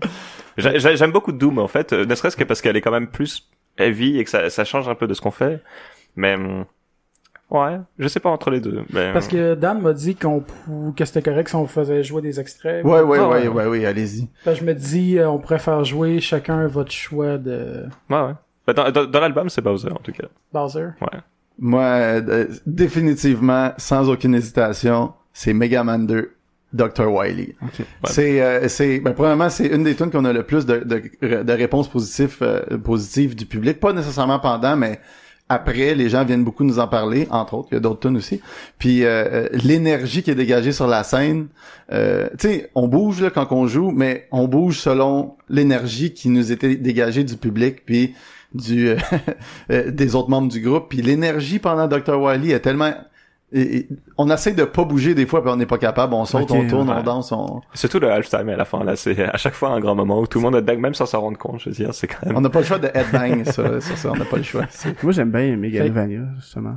Ben, toutes les tunes qui sont euh, qui sont rapides, upbeat, un peu heavy, comme Megalovania, euh, comme euh, Megaman 2, toutes ces tunes là, c'est c'est eux qui qui qui qui- qui est le plus le fun pour moi à jouer justement à cause de l'énergie qui Ouais, est c'est ça, dégagée. drive d'énergie sur scène. Ouais, Puis, euh, exactement. Dans, dans un show, justement, le public doit être plus, plus réceptif. tu sais. Parce que tu peux écouter la musique puis euh, juste enjoy, mais pour un band, veux juste du monde te regarder fixe, c'est pas, c'est pas la même énergie que tu reçois.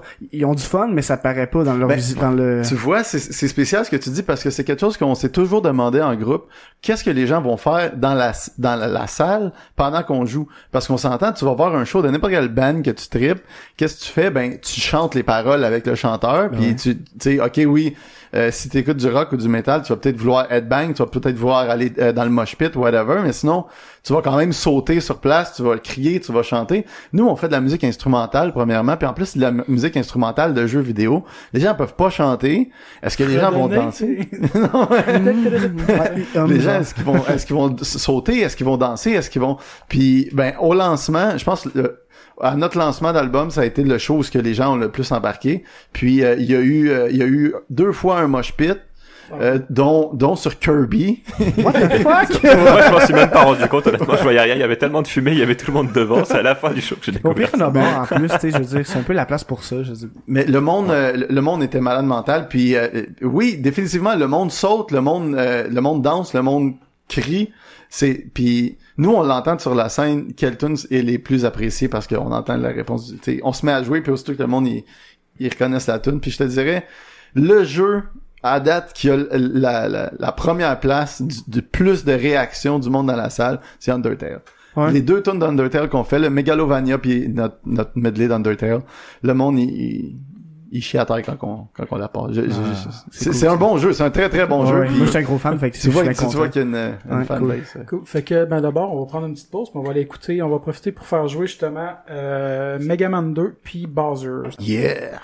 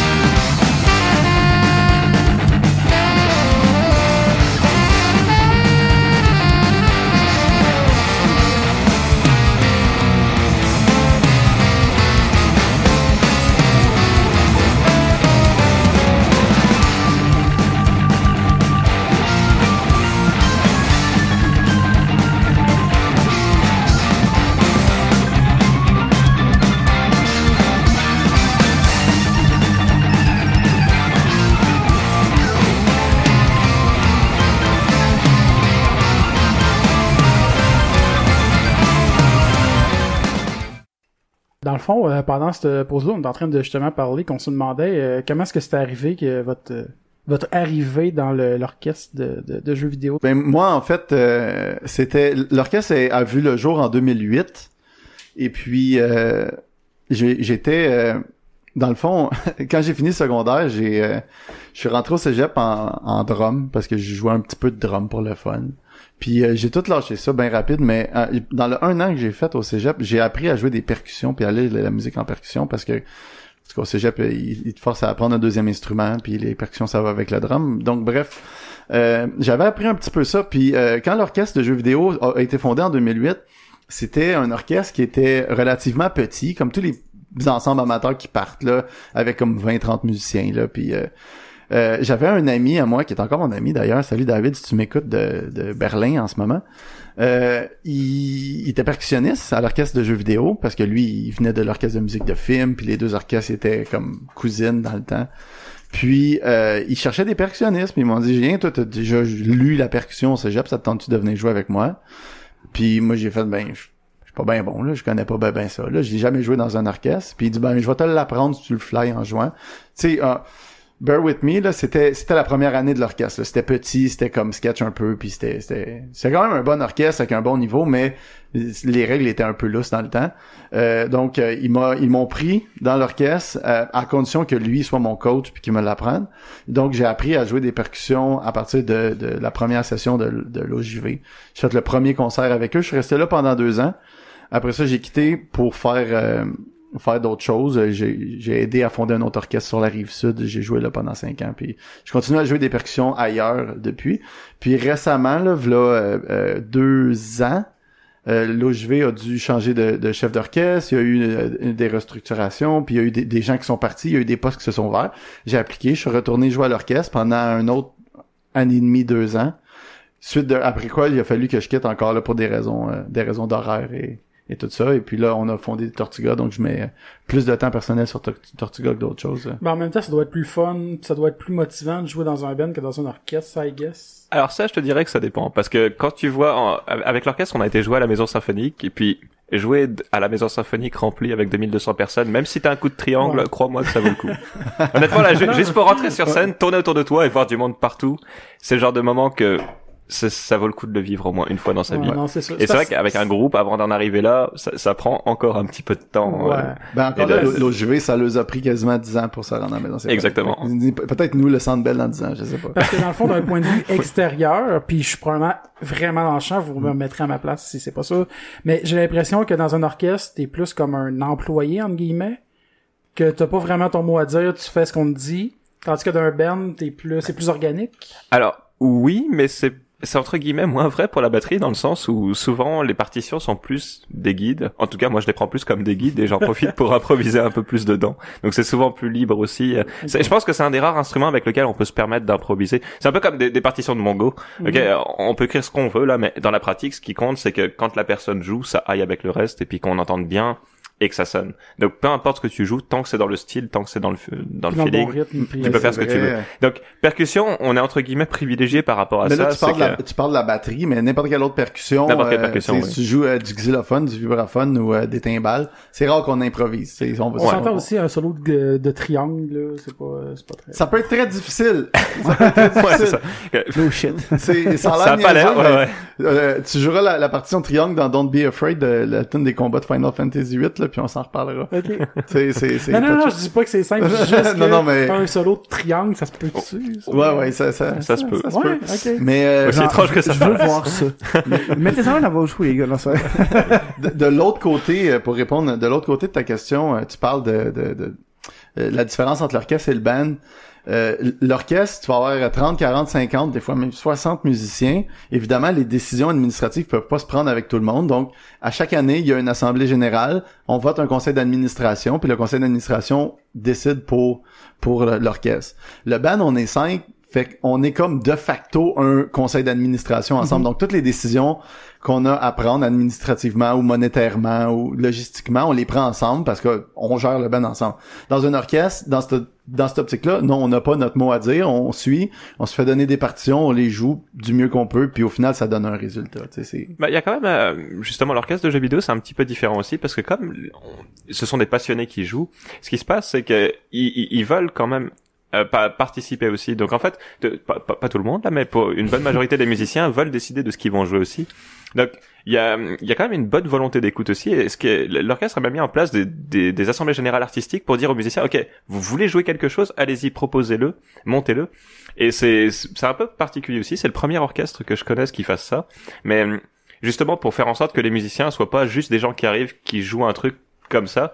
Si quelqu'un a quelque chose à dire, il est aussi invité à, à proposer. Et puis, c'est comme ça qu'il y, y a des pièces qui ont été choisies, qui auraient jamais été choisies en temps normal. Comme on, on- on a joué un arrangement de Conquer's Bad Feudal euh, qu'a- qu'a- qu'avait écrit Julien justement pour le concert Nintendo 64. le slow Et euh, c'est le genre de pi- ouais soprano ouais pardon Euh, à à la base c'est le genre de pièce que personne n'aurait nécessairement pensé à proposer euh, je veux dire un, un, un responsable d'orchestre ok qui va proposer une pièce qui parle de caca bon euh, je- on s'entend que c'est quand même pas on, on savait pas trop quoi faire avec ça à la base quand elle a été proposée, mais ça venait d'un musicien et puis t'étais pas dans le conseil d'administration et c'est quand même passé, on l'a fait et puis ça, ça a donné euh, que on l'a même refait à l'Otakutan après. Donc je veux dire, les musiciens ont quand même leur mot à dire aussi. Donc c'est c'est un Cool. petit peu, euh, c'est ça qui est bien aussi, en tout cas avec cet orchestre-là, et c'est ça que je trouve qui est, vraiment le fun honnêtement. puis, euh, Ouais.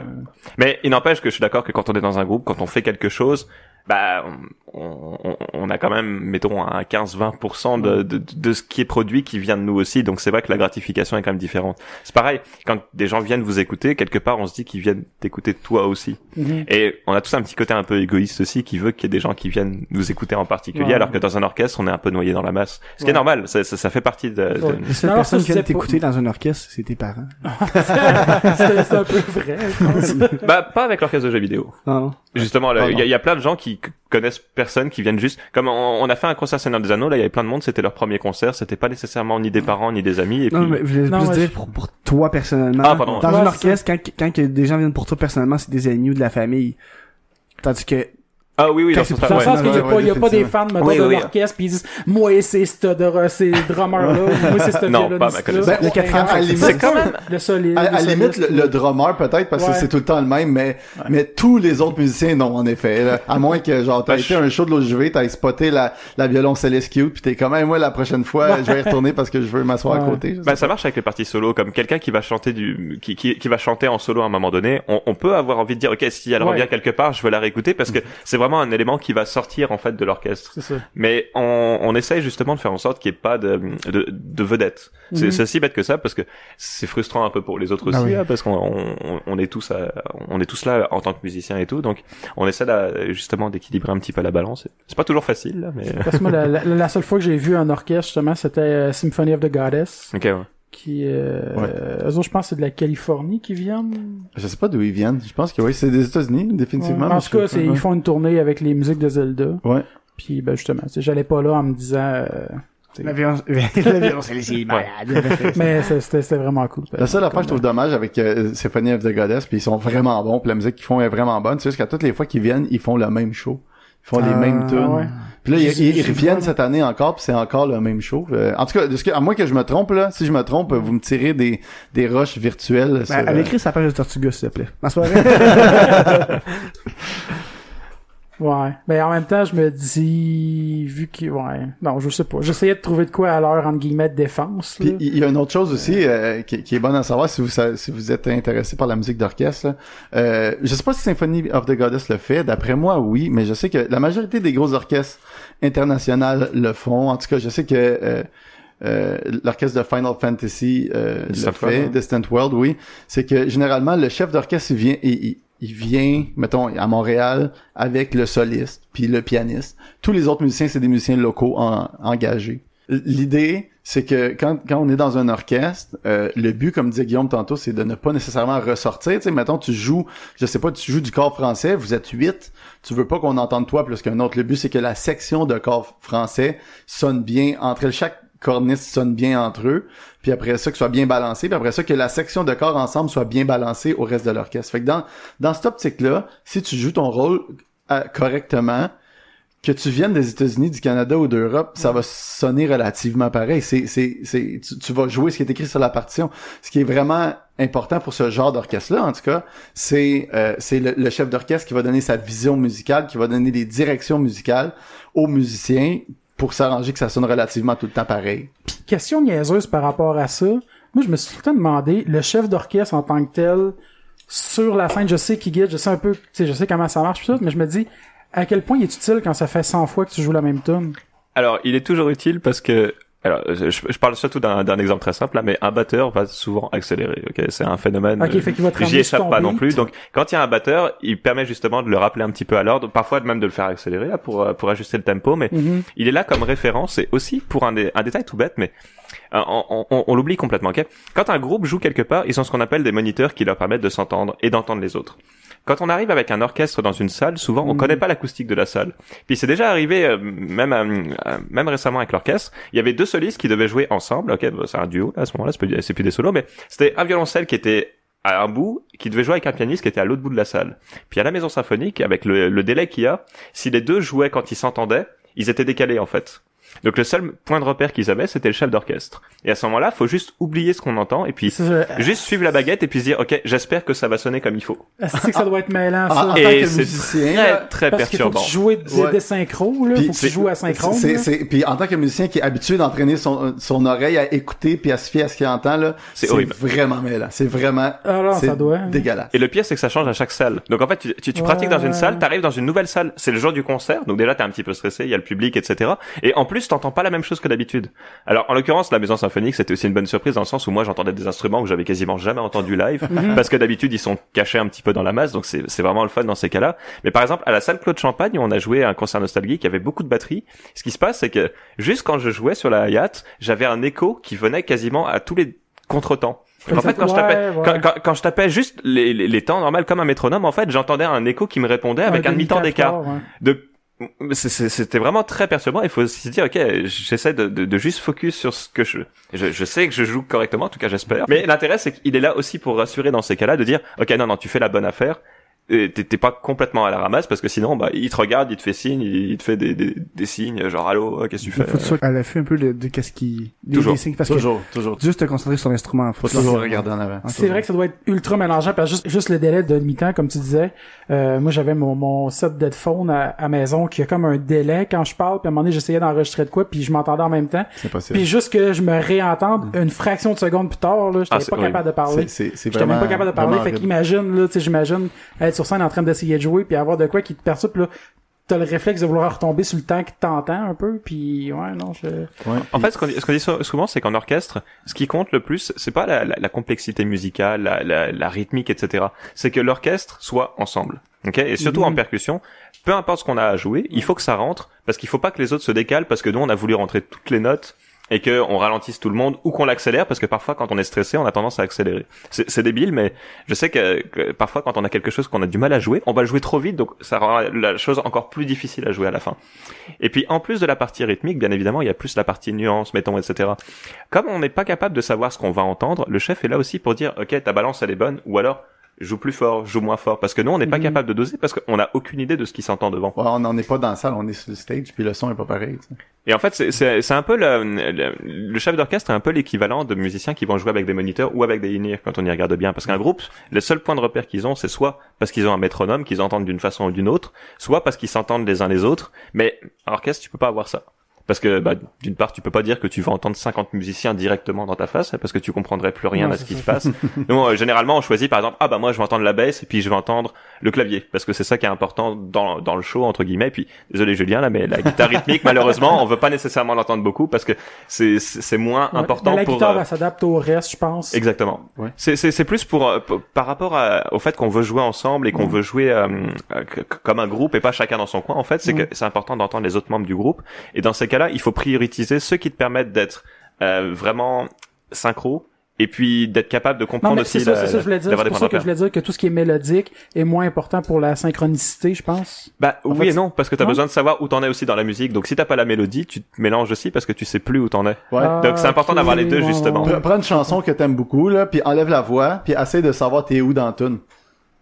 Ouais, C'est- ouais, c'est- ouais, ouais, c'est C'est bonne, c'est un peu ça le problème. Fait que la, la mélodie, c'est probablement, en fait, l'élément le plus important à entendre dans nos moniteurs.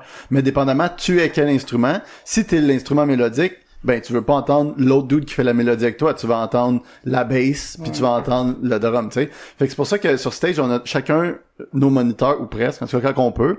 Il y a un moniteur au drum en arrière, puis il y en a un devant chaque musicien, puis quand on fait le, le- le test de son avant le spectacle, on dit au technicien, ou quand c'est notre technicien à nous, ben elle le sait déjà, que mettons dans, Guillaume dans son moniteur, lui, il veut pas m'entendre, ben en tout cas, il veut moins m'entendre, mais il veut entendre plus de Olivier puis de FX. FX, lui, il veut entendre un peu tout le monde. Moi, moi je veux entendre tout le monde, sauf, tu sais, c'est on comme ça. Sauf que ça, ça amène un autre problème, c'est que si on se promène sur le stage, ben on, des fois on perd. Puis ça, c'est quelque chose qui est arrivé au euh, à, à l'Otakuton la première année Ah oui. c'est que le stage était tellement grand Puis euh, les moniteurs étaient quand même assez espacés. Puis nous, c'était notre premier spectacle, fait qu'on a dit au gars de son, ben, on n'a rien dit au gars de son en fait, parce que il est arrivé des problèmes techniques, puis on n'a pas eu de, de, de test de son. On a eu un test de son qui a duré deux minutes, qui a fait, est-ce que vos instruments marchent? Ok, oui, on ouvre les portes. Puis là, ben, on a ouvert les portes de la salle, les gens sont rentrés, on n'a pas eu de test de son. Fait que les moniteurs ils sonnaient comme ils sonnaient. Puis il y avait une ligne distincte dans, sur le stage, en plein milieu, là, une ligne sonore, que si tu la traversais, t'entendais plus ce que t'entendais l'autre bord. Fait que moi, mettons, mon ampli de guitare est d'un côté de la scène, l'ampli de FX est de l'autre côté de la scène, qui est l'autre guitariste. Si j'allais de son côté, je l'entendais lui, je m'entendais plus moi. Si j'allais de mon côté, fait que c'était un peu... euh, Ça a l'air niaiseux parce que tu regardes un groupe sur le stage, tu dis, ben, ils jouent de la musique, puis ils connaissent les tunes, ils connaissent, mettons, leur doigté sur leur guitare.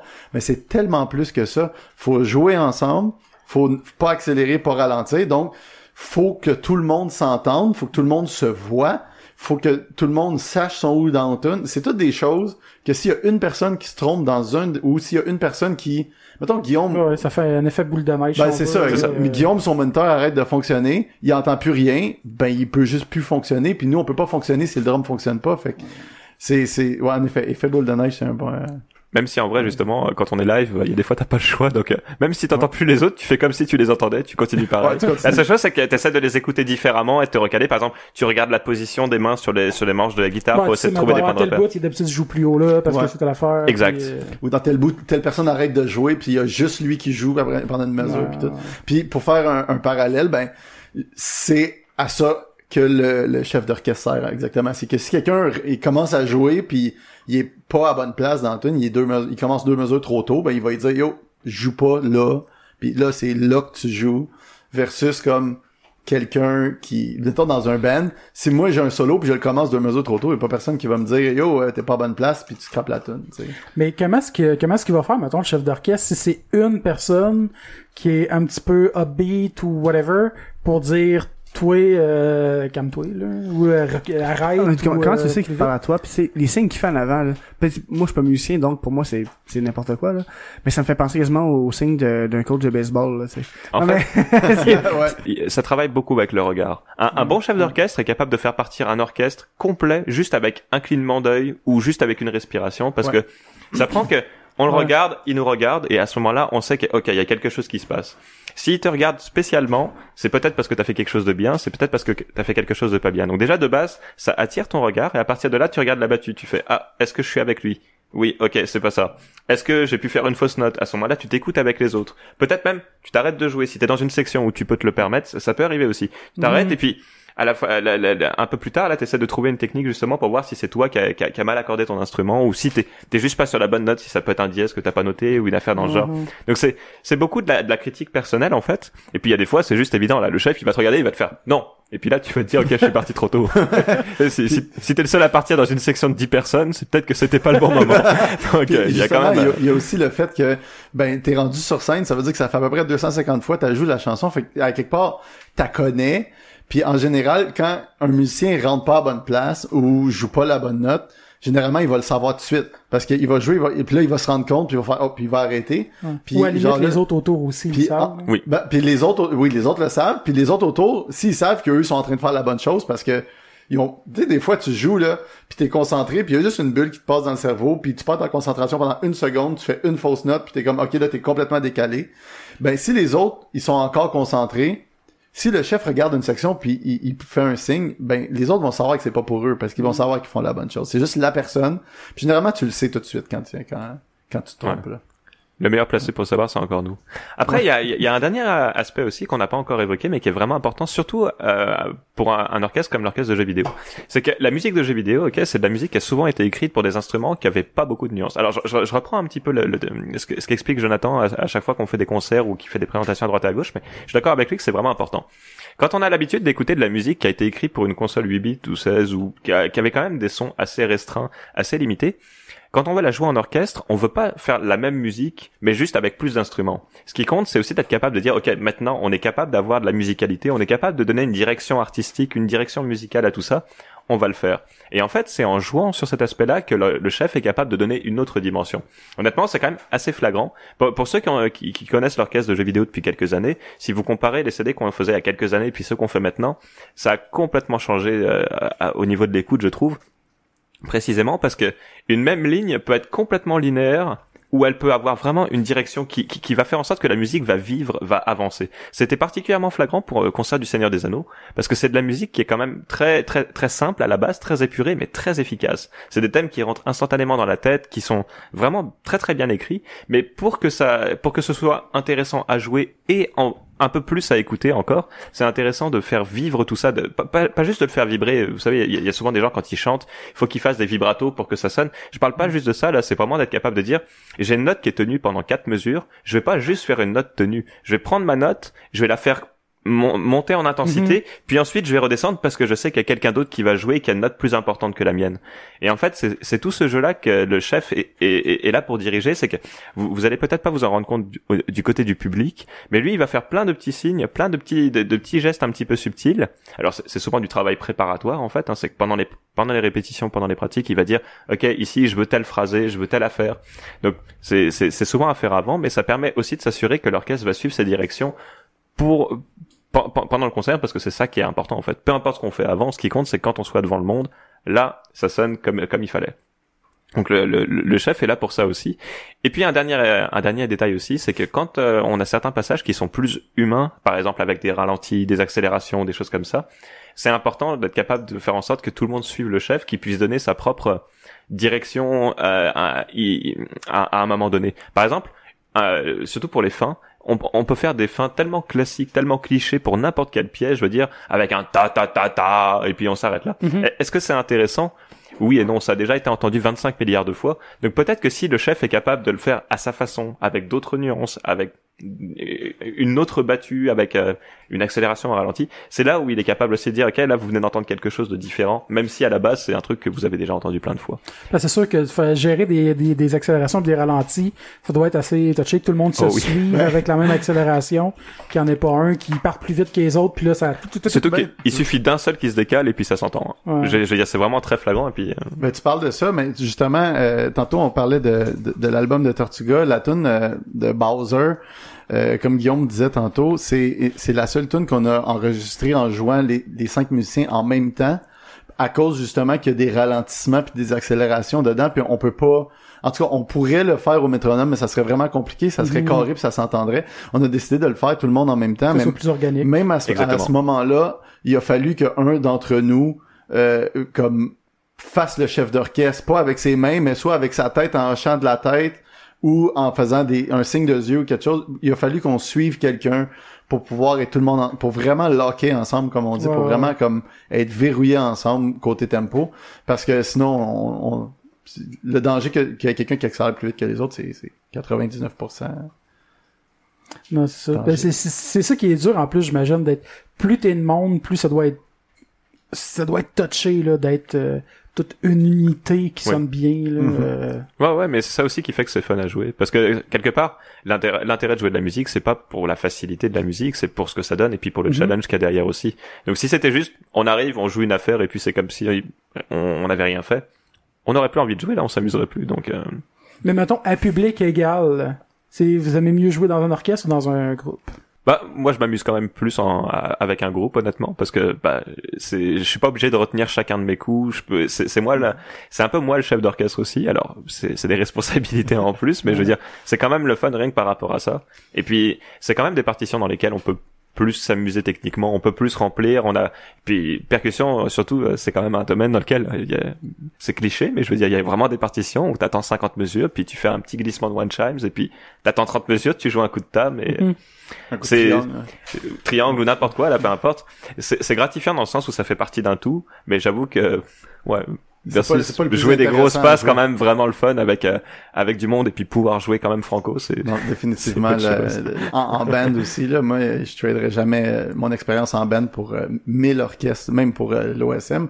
C'est tellement différent. Et, et tout ce que Guillaume a dit, c'est vrai. Puis en plus, euh, on pense...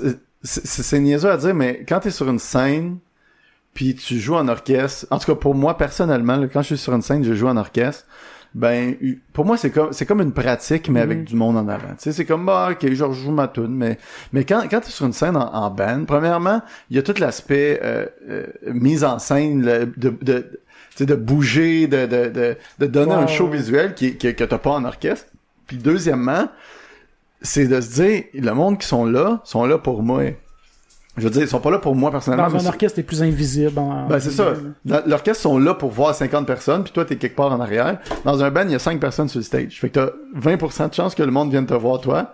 C'est pas de même que ça marche. Je veux dire, le monde ouais, vient non, voir le groupe, Je mais, ce que tu veux dire. mais toi, tu es le groupe, puis le, le monde vient de voir le groupe. Tu sais, c'est, c'est plus personnel, puis ça donne plus envie. En tout cas, moi, personnellement, ça me donne plus envie de, de, de, de, de m'investir sur la scène, puis de donner tout ce que j'ai, puis de vraiment donner un show pour que la personne s'en aille, puis fasse comme, wow, Tortuga, c'est vraiment un bon show. Parce que si, si- si je peux donner le, le- tu sais, si je me mets à faire des folies puis à lancer mes baguettes de, de drum les airs, euh, en orchestre, euh, le monde, ils vont faire c'est qui lui, tu sais, puis c'est comme, il fait ça? c'est ça. Ça va en plus être dérangeant, je pense. C'est exactement, on peut vraiment, on peut vraiment lâcher notre fou avec Tortuga. On peut aussi se permettre de faire plein d'affaires qu'on fait pas en orchestre, sur la scène. Euh, Toutes les, aussitôt qu'on a une inside joke, euh, on peut soit la dire au micro, on peut la faire, ou on peut, euh, de- il y a tellement de choses qu'on peut, qu'on peut faire avec un groupe de plus, je trouve. C'est vraiment, c'est vraiment intéressant Ben, ce qu'on c'est juste peut. la mise en scène d'un d'un spectacle peut, peut prendre beaucoup de travail parce que comme je disais tantôt c'est un peu théâtral aussi tu peux faire ça que tu peux pas bien compter une histoire à travers chaque tune même si c'est une de, jeu le, le band a une histoire tu peux la raconter au travers des tunes au Mhm. travers du spectacle tu sais il peut avoir des, des en, en chaque tune il peut avoir un dialogue peu importe. Puis c'est bête à dire, mais on n'a pas la responsabilité aussi de 10 ans avec un orchestre. Parce que tel quel, euh, qu- quand vous avez un passé, vous êtes, vous pouvez pas le renier aussi. Si, si les gens vous connaissent, si vous avez une notoriété, vous pouvez pas juste tout casser parce qu'il y a un délire qui vous passe par la tête. Alors que là, on, on est un groupe, on, on est ce qu'on est. Je veux dire, le groupe est ce qu'on est. Et il nous reflète quand même bien, honnêtement. Là, pour, pour ceux qui nous connaissent un peu, je veux dire, quand on, quand on vient nous voir live, ça, ça se voit quand, que- que ça a été fondé par nous cinq. Et ce que je trouve vraiment cool, justement, c'est d'être capable de dire, OK, on va y mettre du note. Par exemple, Undertale, eh ben, il s'assoit par terre en tailleur. Ok, tu verras jamais un orchestre avec le musicien qui s'assoit en tailleur pour laisser quelqu'un faire un solo de piano avec un, enfin, un duo avec violoncelle. Et puis nous, c'est un truc qu'on trouve intéressant parce que c'est- tout bête là, ça prend aucun matériel, rien du tout. Mais c'est plus histoire de dire, ok, là, on change d'ambiance, on va faire quelque chose de différent. Alors ça peut être assis par terre, ça peut être un tabouret de bar, peu importe. là, je veux dire, en de fonction pas de ce qui passe. sérieux Bah, aussi. hein. Exactement. Bah, Ça peut être de mettre des petits éclairages sur scène. On avait mis des petites LED aussi au Geekfest Ouais. l'année dernière. Là, ça faisait une petite ambiance complètement différente, mais ça, ça a un côté aussi. On est plus proche du public parce qu'on on, on peut se le permettre aussi. On peut essayer des affaires qu'on peut pas nécessairement parce que bah quand on a 10 ans de notoriété là, on veut pas tout casser parce que si jamais on essaie un truc qui est trop étrange, bah peut-être que ça va pas plaire au monde et qu'ils vont pas vouloir revenir après. Donc on, on, on peut pas non plus permettre autant d'affaires. Je sais pas si ouais.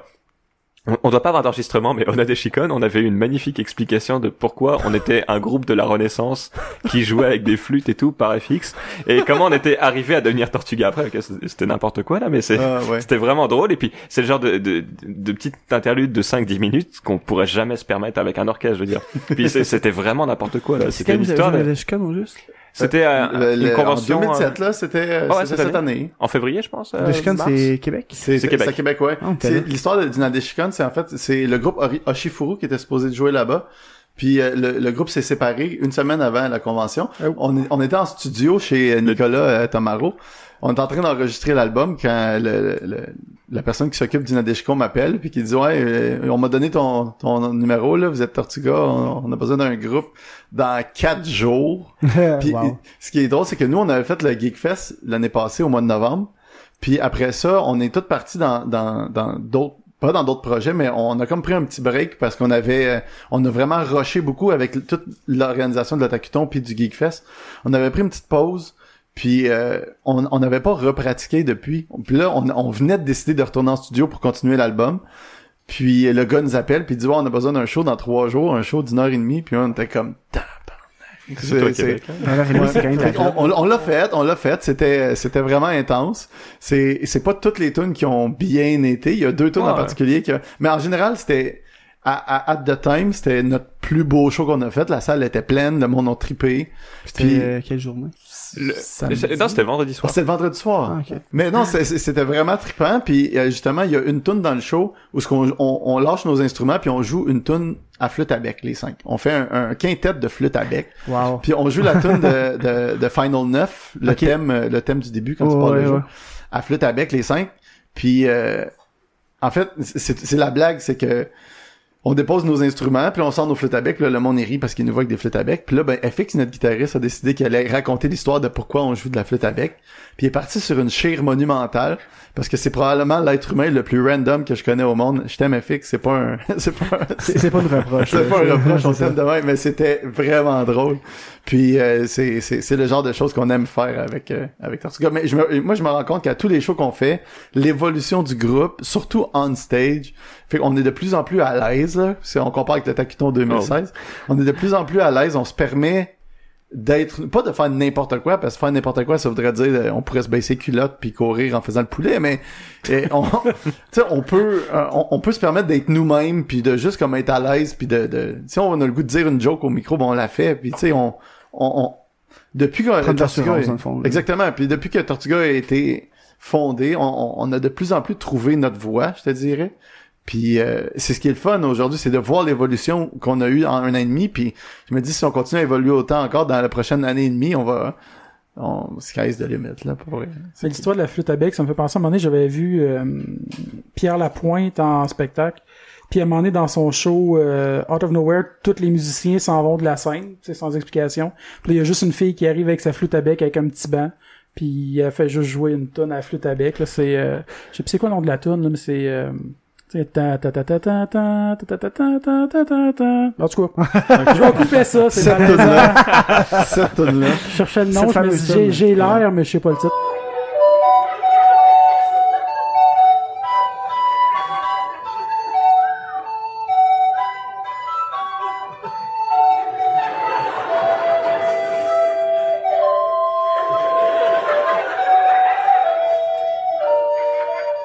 C'est je trouvais ça drôle. Ouais, ouais, je trouvais ça drôle, out of nowhere, que, tu sais, sans trop expliquer, puis là, il disait que ça s'appelait pas de, de... En tout cas, un autre chef de camp, puis là, avec un petit spot comme faire un faux feu, puis Ah. euh, je trouvais ça drôle. Ben ça c'est c'est comme on disait tantôt, c'est c'est un aspect que les gens oublient souvent quand ils vont voir un spectacle de musique. Un spectacle de musique, ça, ça s'appelle pas un spectacle pour rien, c'est pas juste la musique, tu sais, c'est à partir de quand les lumières ferment ou ouvrent ou whatever, le show commence, jusqu'à la dernière, au dernier moment où ce que les gens sortent de la salle, c'est un spectacle. C'est un spectacle au même titre que qu'une pièce de théâtre. C'est-à-dire que tout ce qu'on va voir sur la scène et dans la salle, ben, à part ce qui est fait par les- le, le public, mettons un mosh pit ou quelque chose, mais tout ce qui est fait par les musiciens sur la scène ou par les techniciens, c'est tout stagé, c'est tout préparé à l'avance, oui. puis c'est tout, euh, c'est tout pratiqué. calculé, là. C'est tout calculé, c'est tout Même pratiqué. des fois improvisé. Quand c'est bien joué, tu peux faire croire n'importe quoi, n'importe qui. Exactement. Puis le spectacle, on se rend compte que tu peux, ça, ça fait drôle à dire, là, tu peux être sur scène, puis être le, le 5 virtuose, puis donner un show de marde, puis le monde auront pas de fun. Ou tu peux être 5 musicien pas payé, donner un super de bon show, puis tu vas avoir de laisser une meilleure impression au public que la, pre- le premier Parce que sur l'album, 5 virtuoses va être mieux que 5 musiciens pas pires. Sur l'album, Sur ouais. stage, Sur stage, non. tu Ben, veux des shows, des, des gars de show, là. tu veux un spectacle. Tu, tu, tu vas pas là directement en personne, dans une foule, t'asseoir, regarder puis partir. Tu veux avoir du fun, tu, veux avoir du participer aussi. Là, tu. Exactement, mais euh, tu penses pas toujours à ça quand tu vas voir un show. Tu Non. vas dire, ah, moi, j'espère, tu sais, je vais voir tel groupe parce qu'il est bon, j'aime les tunes, j'aime la musique, puis j'ai hâte de les voir jouer la musique, mais dans le fond... euh, Puis ça, c'est, je pense que c'est la chose qu'on a appris le plus à la dure, après le Tacuton puis le Geekfest. C'est la chose que, que les cinq membres on n'a jamais fait parce que moi comme je disais même moi j'ai été dans d'autres groupes mais j'ai pas fait de, de, de tournées ou de gros De- shows gros shows. J'ai fait des shows dans des écoles secondaires puis des affaires de même mais euh, vraiment organiser un show de 0 à 100% là ça veut dire jusqu'à briefer ton technicien pour lui dire à quel moment allumer les lumières puis à quel moment fermer les lumières jusqu'à dire où est-ce que tu vas placer le moniteur sur la scène à quel volume tu sais euh, à- jusqu'à dire dans tel tune à tel moment moi puis l'autre guitariste on se met dos à dos pour faire notre solo ensemble. Tout est sta- fait que ça prend un spot là tu sais. Mhm. puis là il y a des marques de tape à terre sur le stage pour dire là on va se mettre là à tel endroit. Tout est préparé puis c'est difficile pour un groupe qui commence Ouais. de, de se lancer là-dedans puis de dire hey on va faire de la musique nous autres on va faire un show puis finalement c'est on se rend compte que c'est pas c'est pas aussi facile que ça mais un coup que tu l'as pogné un coup que tu l'as développé c'est- vraiment trippant En plus, avec le, le- le circuit, on peut dire des, des, des conventions au Québec, il y en a quand même plusieurs, de plus en plus, il y en a Mhm. des nouvelles à chaque année. Euh, ça doit être bon pour un band comme qui fait des, des tas de jeux vidéo comme vous autres, dans le fond, pour ça vous donne des places de plus à jouer pour faire connaître parce que s'il y avait juste le taquiton, tu jouerais une fois par année là, tu sais. ou, Ouais. ou peut-être quelques bars ici et là de temps en temps des événements, mais en tant que tel, le, le circuit des conventions est quand même important. Là. Mais les conventions au Québec, il y en a quoi, 10-15 à peu près? Il y en a, peut-être une vingtaine. Il y en a genre, beaucoup. il y a plus que ça. Il y en Ah a. ouais. Puis il y en a des nouvelles qui, qui, qui apparaissent à toutes les années. là, chez j'en Wiccan, vois. entre autres, Ouais, le c'est pas vieux. T'en as un autre aussi au Saguenay là. euh, Saguenay? Le- euh, le Saguenay. Saguenay, ouais. C'est ça, tu sais, à, à toutes les années, il y a des nouveaux, puis c'est toutes des, des, des conventions, des, des événements qui grandissent. Puis euh, pour continuer ce que tu disais, à Repentigny cette année, il y a eu le, il y a eu euh, le, euh, je me souviens plus du nom. Il y a une, il y a une nouvelle convention à Repentigny dans la Nodière qui a pondu cette année. Il y a eu, euh, puis là il y a la, la, la console qui console à Sherbrooke et, et il y a tellement d'événements. En fait, nous en ce moment, à part notre lancement, à date, on a pratiquement juste joué dans des conventions puis des événements geeks. Euh, fait que c'est sûr que notre notre euh, cheminement serait vraiment différent s'il y avait pas toutes ces C'est-tu conventions. le geek culture de la Naudière? geek culture, ouais, c'est ça. Exactement. Mais tu sais, en même temps, c'est là que vous allez faire connaître et ensuite ça va vous permettre de créer un public et là ils vont vous suivre partout. tu sais. C'est notre C'est but, comme ça que ça commence là. Tu veux pas là. C'est là-dedans qu'on, qu'on, en fait, c'était notre, c'était pas notre but dans le sens que quand on a parti le band, on s'est pas donné d'objectif de non, dire on va devenir populaire de telle façon. On s'est dit on va faire de la musique parce que nous autres on a le goût de faire de la musique. Mais là, on s'est fait offrir le Taquiton, on s'est fait offrir le Geekfest, puis après ça, ben quelqu'un qui était au Geekfest nous a offert d'autres choses, puis c'est de fil en aiguille, on est devenu ce qu'on est devenu. Mais c'est fun de se faire offrir aussi parce que travailler pour avoir une place à quelque part, c'est c'est c'est correct aussi, ça ça arrive. Mhm. Mais c'est pas le même feeling. Quand tu t'es invité, tu fais comme ok, il y a du monde vraiment qui sont intéressés à ce qu'on fait. Ouais. Ils veulent nous voir là, ils pensent qu'ils sont. En tout cas, eux autres, ils ont confiance en nous. Ils pensent qu'on est capable de le faire, fait qu'on va le faire. Mais si c'est toi qui travailles pour avoir de la place, t'as pas le même feeling en arrivant. Tu fais comme ok, on est ici parce qu'on a travaillé Ouais, fort. exactement. Mais malgré que tu travailles fort quand même pour être là, parce que pour que les gens aient confiance en ton produit, ben il y a du travail derrière ça de toute façon. C'est- pas le même travail, Non, mais, oui, c'est ça, mais ouais. oui, en effet, en, en effet, je, je suis très d'accord avec ça. Puis le fait qu'on se soit fait réinviter à le Tacuton une deuxième année de suite, c'est pour nous c'est un, un très gros accomplissement. Puis on va croiser les doigts pour y retourner une troisième année l'année prochaine. En tout cas, ça a l'air d'être parti pour ça, mais pour nous c'est, vraiment trippant. Après ça, est-ce que on va se mettre à organiser plus de spectacles euh, de notre côté à nous? C'est sûr que faire des shows dans des bars, probablement des bands, il y en a des. On va se le dire à Montréal, Ouais, ouais, des bands, il y en a, puis il y en a là. d'autres là. Puis c'est sûr, on a un créneau spécial, on a un public spécial, mais faire la tournée des bars avec un band de musique de jeux vidéo, on- est-ce que ça marcherait peut-être? Ben, mettons, Arcade Montréal. Ouais, mais c'est ça. Mais est-ce que ces bandes-là, est-ce parce que ça c'est l'autre affaire que qu'on se rend compte que pas tout le monde a pensé, ni même les conventions elles-mêmes. Mais est-ce qu'ils ont les installations pour faire un show rock? Parce que, j'allais dire, parce que Arcade Montréal, il n'y a pas vraiment la place non plus pour faire ça. Parce que c'est pas c'est pas juste oui, il y a l'espace physique, mais il y a, tellement de choses à prendre en compte.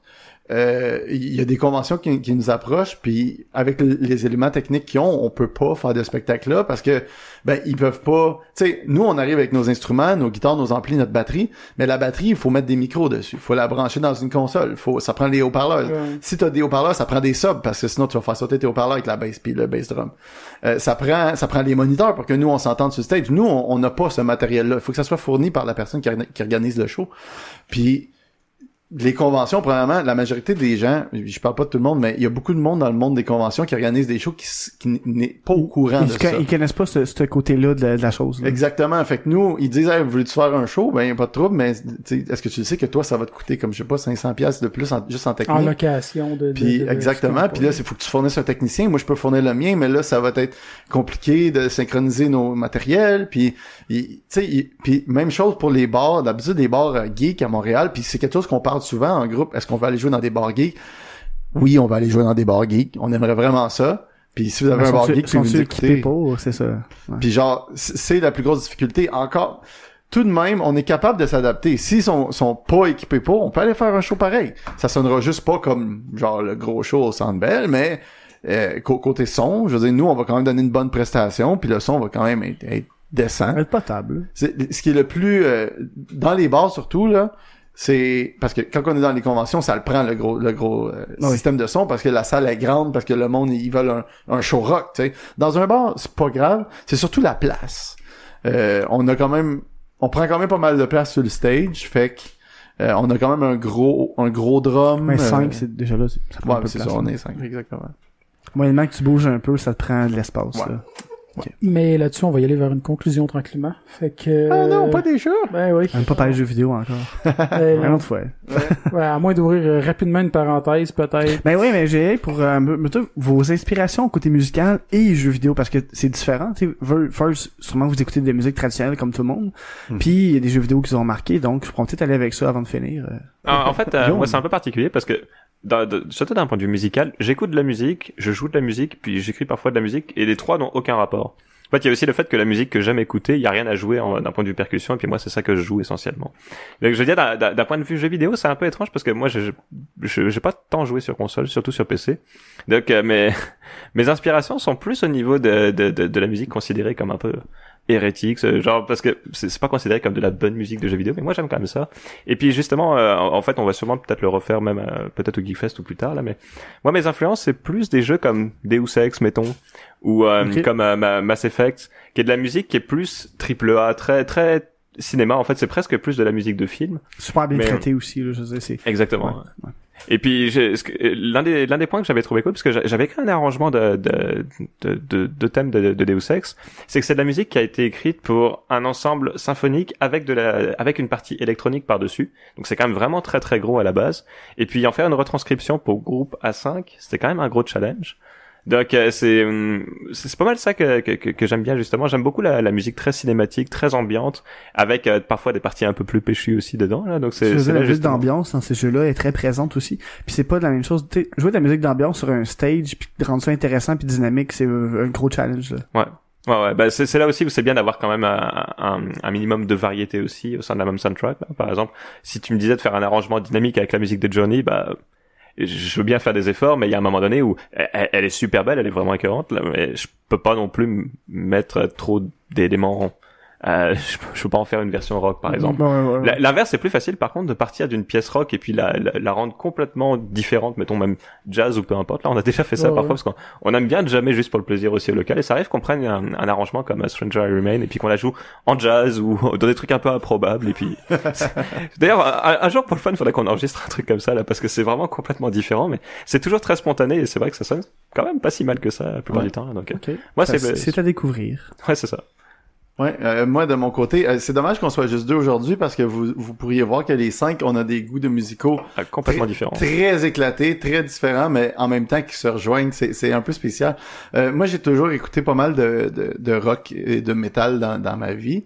Euh, je vais pas dans, je vais pas dans le très heavy dans le métal. J'écoute pas de death ou de, de black, mais tu sais quelque chose genre. Power, mettons. euh, ouais, ben je suis un Mettons gros gros fan de. Euh, Epica. Ouais, je suis un gros fan de power metal. Euh, ben, mon band préféré, en partant, c'est Symphony X. Ok. Euh, j'aime, j'aime ce qui est mélodique. Dans tous les styles de musique que j'écoute, j'écoute... Rhapsody.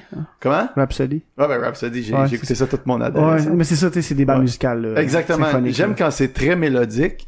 Puis euh, peu importe le style, je vais écouter du rock, je vais écouter euh, du country, du classique, euh, du new age, tant que ça soit relativement mélodique.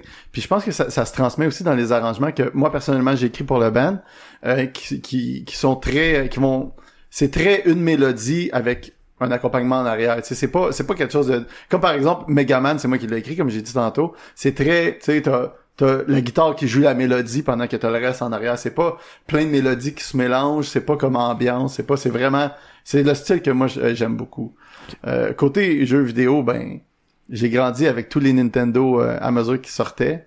Et puis j'ai, je suis un, j'ai été longtemps un Nintendo fanboy. Ok. Euh, maintenant, je collectionne les jeux, je collectionne les consoles, je touche un peu à tout. Là, j'ai pas de scrupule à jouer au PlayStation ou Xbox ou au Nintendo, mais j'aime beaucoup les, les IP de Nintendo. Je trouve que Nintendo fait des très bons jeux. Euh, bon, ils en sortent pas beaucoup, mais quand ils en sortent, généralement, ils sont bons. Là, j'attends Mario Odyssey avec impatience. Ouais. On en parlait dans mon temps tantôt. Ouais. Ouais. Sinon, ouais, Nintendo sont forts. sinon, je suis un gros, gros, gros, gros, gros, gros, gros, gros fan de Final Fantasy Ok. ou des, des JRPG en général. T'as-tu aimé le 15? Euh, Non? Ok, mouton. je je- je suis comme Final 15, Non, mais, j'étais gameplay parlant, c'est un bon jeu. C'est exactement.